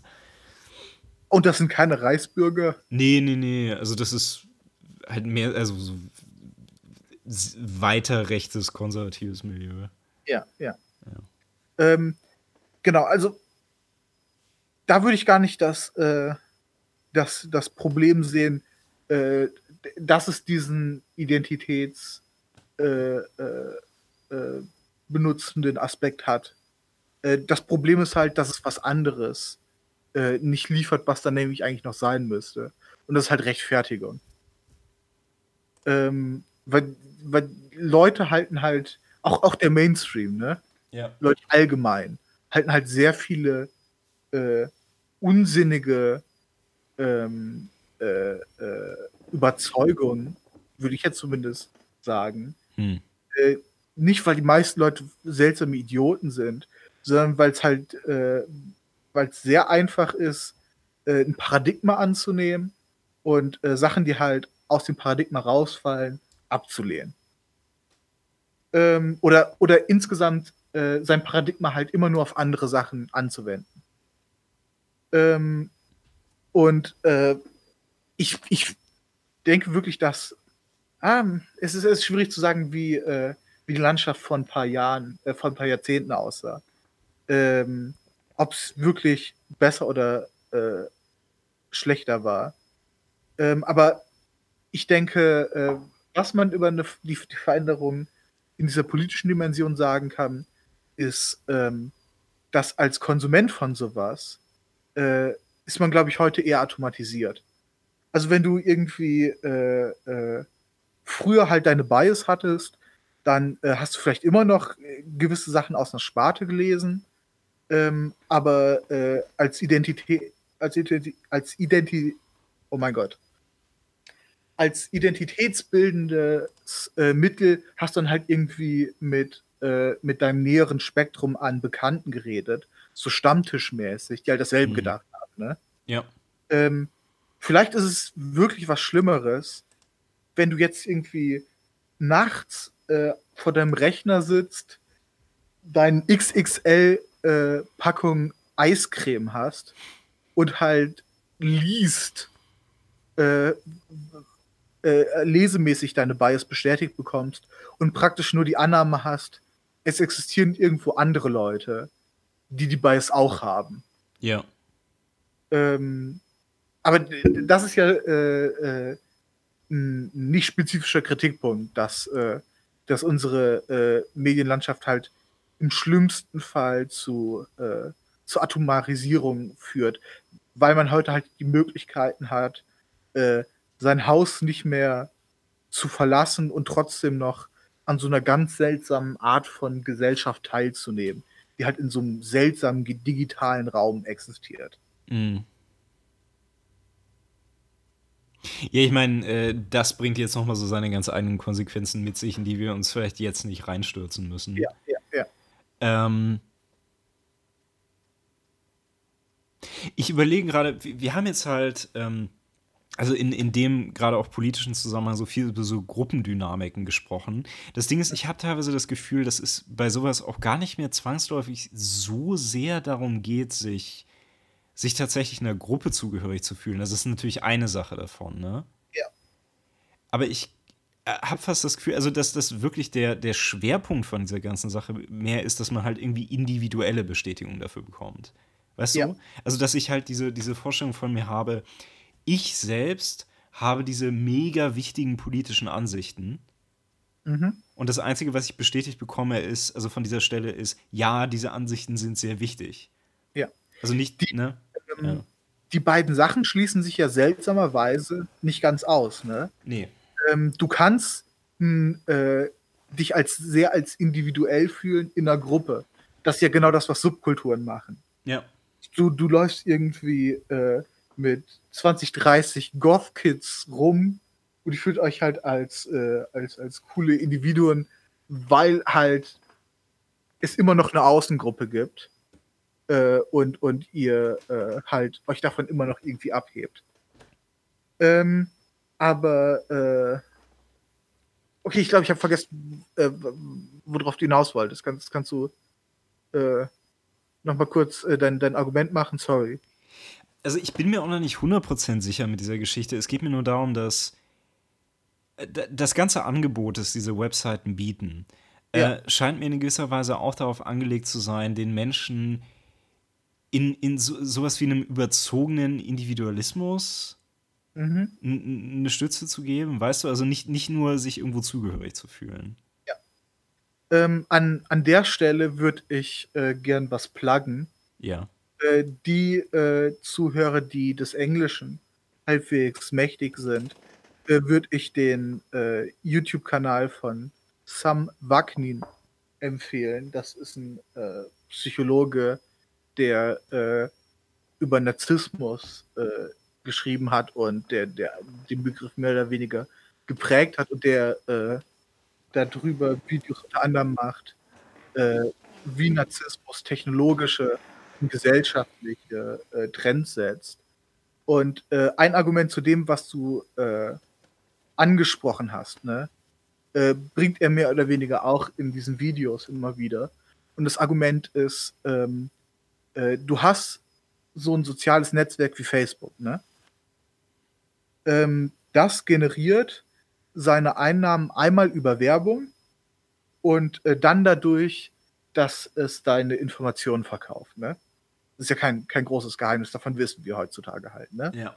Ähm, aber insgesamt äh, lässt sich äh, bestätigen, dass desto mehr Zeit du mit Facebook verbringst, desto wahrscheinlicher ist es, dass äh, Facebook davon höheren, äh, höhere Einnahmen macht. Das heißt, Facebook ist daran interessiert, okay, steck hier möglichst viel Zeit rein. Ne? Und äh, Facebook nehme ich hier nur als ein Beispiel, da könnte man äh, alle anderen möglichen Social Media Networks auch reinpacken. Aber ist ja auch ganz gut verständlich. Ich erinnere mich jetzt gerade in letzter Zeit diese ganzen äh, seltsamen Versuche von Facebook, mein Engagement zu erhöhen mit diesen, ich, ich weiß nicht, ob das irgendjemand anders so geht, aber mit Freundschaftsvorschlägen. Ich glaube, das machen die schon seit langer Zeit. Ja, aber also bei mir ist das jetzt irgendwie richtig heftig geworden, dass ich so richtig zu gecarpetbombt werde mit diesem Mist. Ja. Das kann sein, dass die jetzt nochmal einen ja. neuen, äh, neuen Rekrutierungsverlauf haben. Ähm, aber worauf das Argument hinauslaufen sollte, ne? Ähm, Facebook ist halt daran interessiert, deine Zeit zu maximieren, äh, die du halt in Facebook reinsteckst, ne? Was stellt Facebook als Interaktionsplattform dar? einen virtuellen Unterhaltungsraum. Mhm. Äh, wenn du jetzt Facebook weglegst äh, und dich mit, äh, mit deinem Freund oder deiner Freundin im Nachbarraum unterhältst, dann ist das für Facebook de facto ein Verlust. Mhm. Weil es natürlich für Facebook immer besser ist, dass du mehr Zeit nur in Facebook rein investierst. Ja. Äh, deswegen neigen zumindest, und das, das ist das, was rauskommt, äh, diese, diese ähm, Social Media Netzwerke dazu, äh, dich zu, äh, zu, zu einem virtuellen Sprachraum, der halt über sie läuft, zu bringen. Und sie sind eigentlich äh, nicht daran interessiert, äh, das zu machen, womit sie immer werben, äh, nämlich, dass, du irgendwie mit anderen verbunden bist, dass du alt, mit alten Bekannten redest, bla bla bla. Sondern es geht halt um die Nutzung von Plattformen. Ja. Ja, und ich meine, die Plattform zu nutzen bedeutet ja, ähm, also letztendlich, also zu, zu, sehr großen Teilen Selbstdarstellung. Genau, ja. ja. ja das, ist, das ist ja der spezielle Mechanismus, äh, über den du halt gehuckt wirst. Ja. Wenn wir irgendwie Nachbarn sind und ich dich jeden Tag sehe, dann äh, brauche ich kein Facebook, dann weiß ich, wer du bist. Äh, und kann sein, dass mein, und sehr wahrscheinlich sogar, ist das Bild von, äh, was ich von dir habe, halt kein idealisiertes. Mhm. Dann vergisst halt manchmal deinen Müll wegzubringen, du lässt deinen Rasen ein bisschen zu hoch wachsen, du äh, kotzt alle zwei Wochen deine Hecke rein, weil du dich halt besoffen hast. Ja. Ähm, also, okay, kannst, kannst, kannst du mal aufhören, meine wahre Persona hier mit reinzubringen? Genau, ja. Äh, ich wollte unterlassen, deine Alkoholprobleme äh, in diesem Podcast zu thematisieren. Das wäre ganz freundlich, ja. Wenn ihr auch nicht wollt, dass Snob sich zu Tode säuft, dann schreibt es in die Kommentare. Ja, ähm, ha Hashtag Save Snob.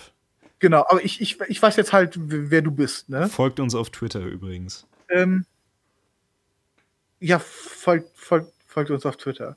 Äh, wenn, ähm, wenn jetzt, was jetzt aber über, äh, über soziale Netzwerke passiert ist, dass man die Möglichkeit hat, sich einen Avatar zu erstellen. Mhm. Also ist ja ganz klar, äh, man, äh, man, man, das, was man als sich selbst auf den sozialen Netzwerken bewirbt, ist nicht ein authentisches Selbst, sondern es ist ein, in einer gewisser Weise idealisiertes Selbst. Ähm, was halt wahrscheinlich auch in irgendeiner Kapazität einfach dazu führen kann, äh, wenn man dann auch nur mit anderen gefakten Selbst interagiert, äh, dass man irgendwie seltsame Ideen von, äh, von sozialen Normen oder von insgesamt, wie sozialer Austausch auszusehen hat, entwickelt. Ja. Also vor allen Dingen, was eben so das Profilieren und sowas angeht. Genau, ja. Klar, ja. Und dann führt das, führt das Ganze äh, noch zum, äh, zum, zum weiteren Aspekt, den ich jetzt noch thematisieren würde, der, der sogar noch ein bisschen schwerwiegender ist. Der ist auch äh, ein, ein Talking Point, den ich von Sam Wagner entnommen habe. Äh, vor irgendwie 150 Jahren hast du halt äh, in irgendeinem verschissenen Dorf oder in einer kleineren Stadt gewohnt und du kannst halt die Leute, die um dich gelebt haben. So das Nachbarszenario, was wir eben gerade hatten, das äh, ist hier weiter drauf ausführbar, ne? Und ähm, du hattest irgendwie, was weiß ich, wahrscheinlich in einem, äh, in, in, um die 150 Sozialkontakte, mhm. ähm, die du dann auch wirklich kanntest, wo du irgendwie vielleicht ein bisschen mehr mit verbunden hast. Ähm, wenn du jetzt das Bedürfnis hast, hattest, in, in, diese, in diesem äh, Milieu irgendwie aufzufallen, dann hat das wahrscheinlich eine gewisse An äh, Anstrengung in Anspruch genommen, aber du konntest irgendwie auffallen. Und auffallen nicht nur im Positiven, sondern möglicherweise auch im Negativen, ne? Ja. Die halt dich besonders oft besoffen hast oder halt im Positiven, du bist halt irgendwie der erst- oder zweitbeste Schuster in der Stadt oder sowas. Was äh, unter so vielen Menschen halt nicht so schwierig ist. Genau, also vielleicht haben halt auch andere irgendwie ein Interesse daran, aber es gibt ja äh, im gewissen Sinn genug Lücken, die Leute halt füllen können, um der Besondere in dieser Stadt zu sein. Ja. Äh, was passiert jetzt, wenn wir äh, ein virtuelles Netzwerk haben, in dem unglaublich viele Menschen miteinander verbunden sind, ähm, wo sie sich praktisch mit einer ganzen Welt von Leuten vergleichen können. Um sich äh, vergleichen können, um besonders zu sein, äh, muss man viel mehr herausstechen. So in deinem kleinen Dorf, äh, wenn du irgendwie deinen Körper trainiert hast und halbwegs groß warst, warst du wahrscheinlich angesehen als irgendwie trainierter Mann. Mhm. Wenn du aber mit den größten und stärksten Bodybuildern der Welt vergleichst, äh, bist du eigentlich nichts mehr Besonderes. Klar. Und ähm, das führt halt dazu, dass du extremer wirst in deinem Selbstausdruck. Du musst mehr auffallen.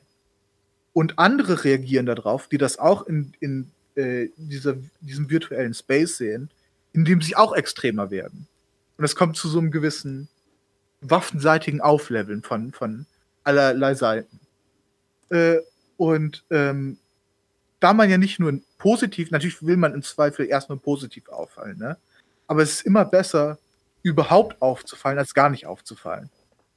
Und äh, das ist zum Beispiel eine, äh, eine Erklärungsmöglichkeit, mit dem man äh, sowas wie, äh, wie Verschwörungstheorien erklären kann.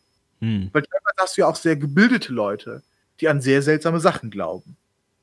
Ähm, und äh, das könnte man unter anderem halt so erklären, na, die Leute müssen halt unglaublich extrem werden in dem, was sie glauben, wovon sie überzeugt zu sein scheinen, um halt irgendwie noch anderen aufzufallen. Ich meine, man kann diese Dynamik halt auch ohne größere Probleme auf die äh, Verhältnisse zwischen, äh, zwischen den Medienorganisationen übertragen. Ne? Also diese ganze ja. Sache von wegen, ja, also wir müssen nicht nur am schnellsten sein, wie wir es jetzt schon hatten, sondern wir müssen vor allen Dingen auch am lautesten sein ja. und wir müssen in gewisser Weise auch den abgefahrensten Take dazu haben. Und das ist ja vielleicht auch allein schon deswegen nicht mehr so schwierig, weil in vielen Fällen äh, du ja dann keine, also nicht, nicht mehr einfach was über die Tatsachen schreibst, sondern du hast dann einfach irgendwelche Leute, die halt so ihre Opinion Pieces darüber schreiben. Mhm. Äh, und die können sich dann halt da entsprechend auslassen. Genau. Und du bist jetzt halt auch möglicherweise mit viel, viel äh, mehr Organisation und Konkurrenz, die äh, vielleicht ja viel, viel schneller sind, viel bessere Infrastruktur haben und so weiter und so fort. Hm. Also das ist, das ist, denke ich, auf jeden Fall was, das man übertragen kann, was, ein, was auf jeden Fall ein Problem äh, darstellt. Und ich, ich glaube auch wirklich, ähm, dass wir, was die Probleme, die wir bisher angesprochen haben, nicht am Abgrund sind. Also ich denke, es geht nee, durchaus. Bestimmt nicht. Ich kann mir vorstellen, es kommt durchaus schlimmer. Und um diese Vermutung zu untermauern, ähm, wir haben äh, unter anderem auch von BuzzFeed gesehen, dass sie in letzter Zeit äh, Leuten kündigen mussten. Und es gab ein paar ähnliche Sachen, äh, ähnliche äh, News-Site in Anführungsstrichen, äh, die ähnliche Probleme hatten. Und ich glaube nicht, dass das daran liegt, weil jetzt irgendwie die Nachfrage nach Müll zusammengebrochen ist, sondern einfach nur, dass die, äh, dass die Verhältnisse noch schlimmer werden, dass, dass es noch mehr Quizze, noch mehr Listen, schneller, seltsamer, unzusammenhängender. Ich muss zugeben, dass ich dann auch leider nicht weiß, was genau ähm, also deren Konkurrenz wäre, aber ja, das ist gut möglich. Ich meine, vielleicht äh, wird das halt auch irgendwann übernommen von also völlig unorganisiertem Social Media Kram. Ne? Ich kann mir vorstellen, ja. also äh, so ein paar cringy Facebook-Seiten, die können die Arbeit von BuzzFeed schon übernehmen. Ja, oder noch nicht mal. Also, ich meine, ich, ich gebe es ungern zu, ne? Aber äh, im, im Teil das, worüber wir geredet haben, das kriege ich zum Beispiel über Twitter. Also, wenn ich irgendwie schlechte Memes sehen will, dann, dann gehe ich halt schnell auf Twitter. Ja. Und auch da das ist irgendwie die Plattform, die ich benutze, um halt mir die schlechten Meinungen von anderen Leuten anzusehen. Hm. Also es ist noch nicht mal, ich meine, ich habe mir äh, den Grund für BuzzFeeds ähm, äh, Layoffs nicht genau angesehen. Ähm, ich weiß nicht, ob das direkte Konkurrenz ist oder eher ein indirektes Ding. Ähm, aber insgesamt ähm, äh, äh, ist, ist das ja noch ein riesiges anderes Fass nämlich wie, äh, wie Internetwerbung funktioniert. Äh, und was ja auch ein, ein, in sich riesiger Kampf und immer schlimmer werdendes Aufrüsten ist. Klar, ja. Äh, Wobei, meine, ähm, reden wir nur schnell über sowas wie einen Adblocker, ne? Äh, ich habe vor einiger Zeit aus Versehen den Adblocker äh, mal ausgemacht auf einer Seite, die ich ansonsten benutze. Und ich war erschreckt, wie viele Sachen aufgepoppt sind ähm, es ist einfach ein, ein Hochriss. Desto, desto mehr Leute äh, äh, solche Services wie, wie Adblocker benutzen, desto mehr Werbung muss dann halt auf den Einzelnen verlastet werden und so weiter und so fort. Und dann wird nach anderen Möglichkeiten gesucht dann haben verschiedene Adblock-Firmen äh, ähm, äh, Deals mit äh, Werbeanbietenden, sodass sie nur deren Werbung zeigen ein riesiger Kampf um Aufmerksamkeit. Ja, aber das ist jetzt definitiv ein Thema, das zu groß für uns ist. Ja. Also äh, uns jetzt noch darüber zu unterhalten, wie tief so die Abgründe von Werbung im Internet gehen. Genau, ich wollte das, das nur was ganz anderes. Genau, ich wollte das nur als Punkt anbringen, ähm, dass, dass wir jetzt auch nicht einfach ein einzelnes Element von dieser Debatte rausnehmen können und isolieren können so einfach, weil diese Sachen halt alle sehr seltsam miteinander verbunden sind. Hm. Das Ding ist, ähm, bei, bei dem äh, Abstieg von BuzzFeed würde ich vielleicht sogar darüber nachdenken, ob es äh, nicht daran liegt, dass BuzzFeed sich an so einer äh, an so einer Zwischenstelle befindet, wo sie versuchen wollen, so ein Zwischending zwischen Journalismus und beschissene Meme-Seite zu sein, Ja. wo das halt einfach nicht funktioniert, weil ich beides halt auch in Reinform woanders haben kann. Ja, ja. Ähm, aber lass uns doch mal ein bisschen, also ich glaube, wir haben jetzt echt einiges an Problemen identifiziert. Ich weiß nicht, fällt uns zumindest irgendeine Art von, von Lösung ein? Also ich meine, natürlich, ähm, ich, ich, ich, ich habe halt das Gefühl, wenn irgendwas davon irgendwie gelöst werden kann, dann muss das irgendwie auf der individuellen Ebene passieren. Also die Leute, also man, man muss halt einfach einen Blick dafür entwickeln, was Mist ist und versuchen, das richtig auszufiltern. Äh, aber das ist jetzt natürlich auch wieder eine, unglaublich vage Vorstellung davon. Ja, ich, ich glaube noch nicht mal, dass, äh, dass das vage das Problem ist, aber dass die, äh, dass das Problem ist, die vielen Dimensionen, in denen es passieren kann. Ähm, also, weil, wenn ich mich jetzt irgendwie auf eine spezielle Sache konzentrieren würde, ne, um halt rauszufiltern, okay, was ist hiervon gut, was ist schlecht, dann würde ich das vielleicht nach einiger Zeit hinkriegen, ne? Aber das Problem ist ja, dass wir auf sehr verschiedene Sachen sehr oft sehr schnell Bezug nehmen.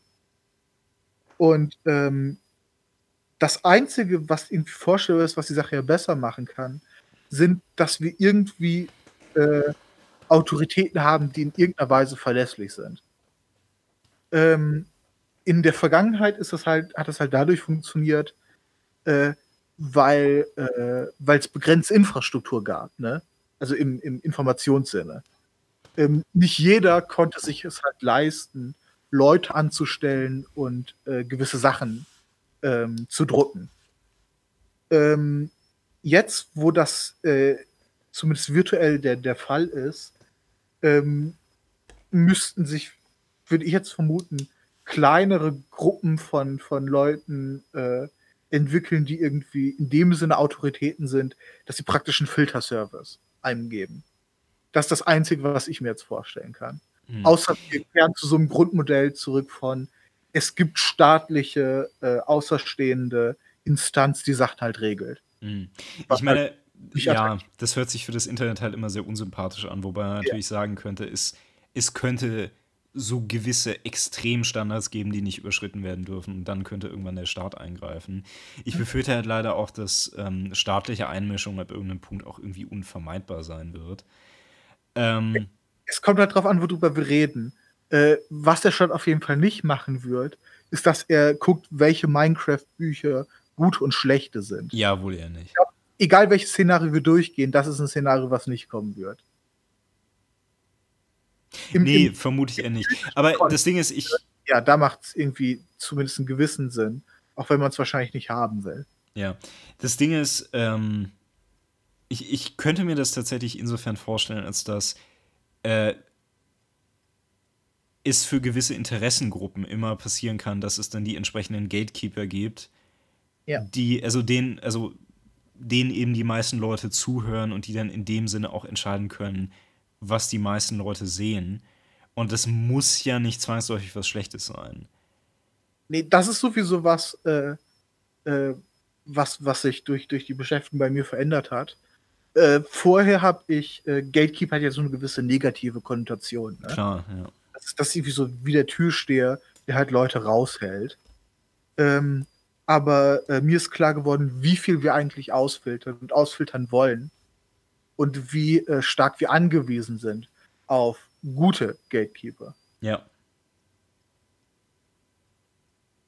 Aber- Aber, wie gesagt, vielleicht ist es auch möglich, dass wir in Zukunft einfach alle unsere eigenen Gatekeeper sein müssen und dafür müssen wir alle unsere Selbstreflexion auf 100 hochleveln.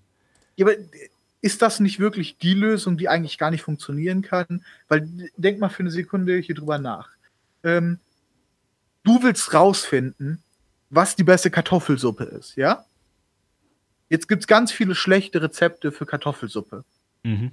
Und ähm, du kannst dich vielleicht nach langer Suche kannst du die besten identifizieren oder zumindest festmachen, woran man, äh, was eine Gruppe von den besten sein könnte. Ne?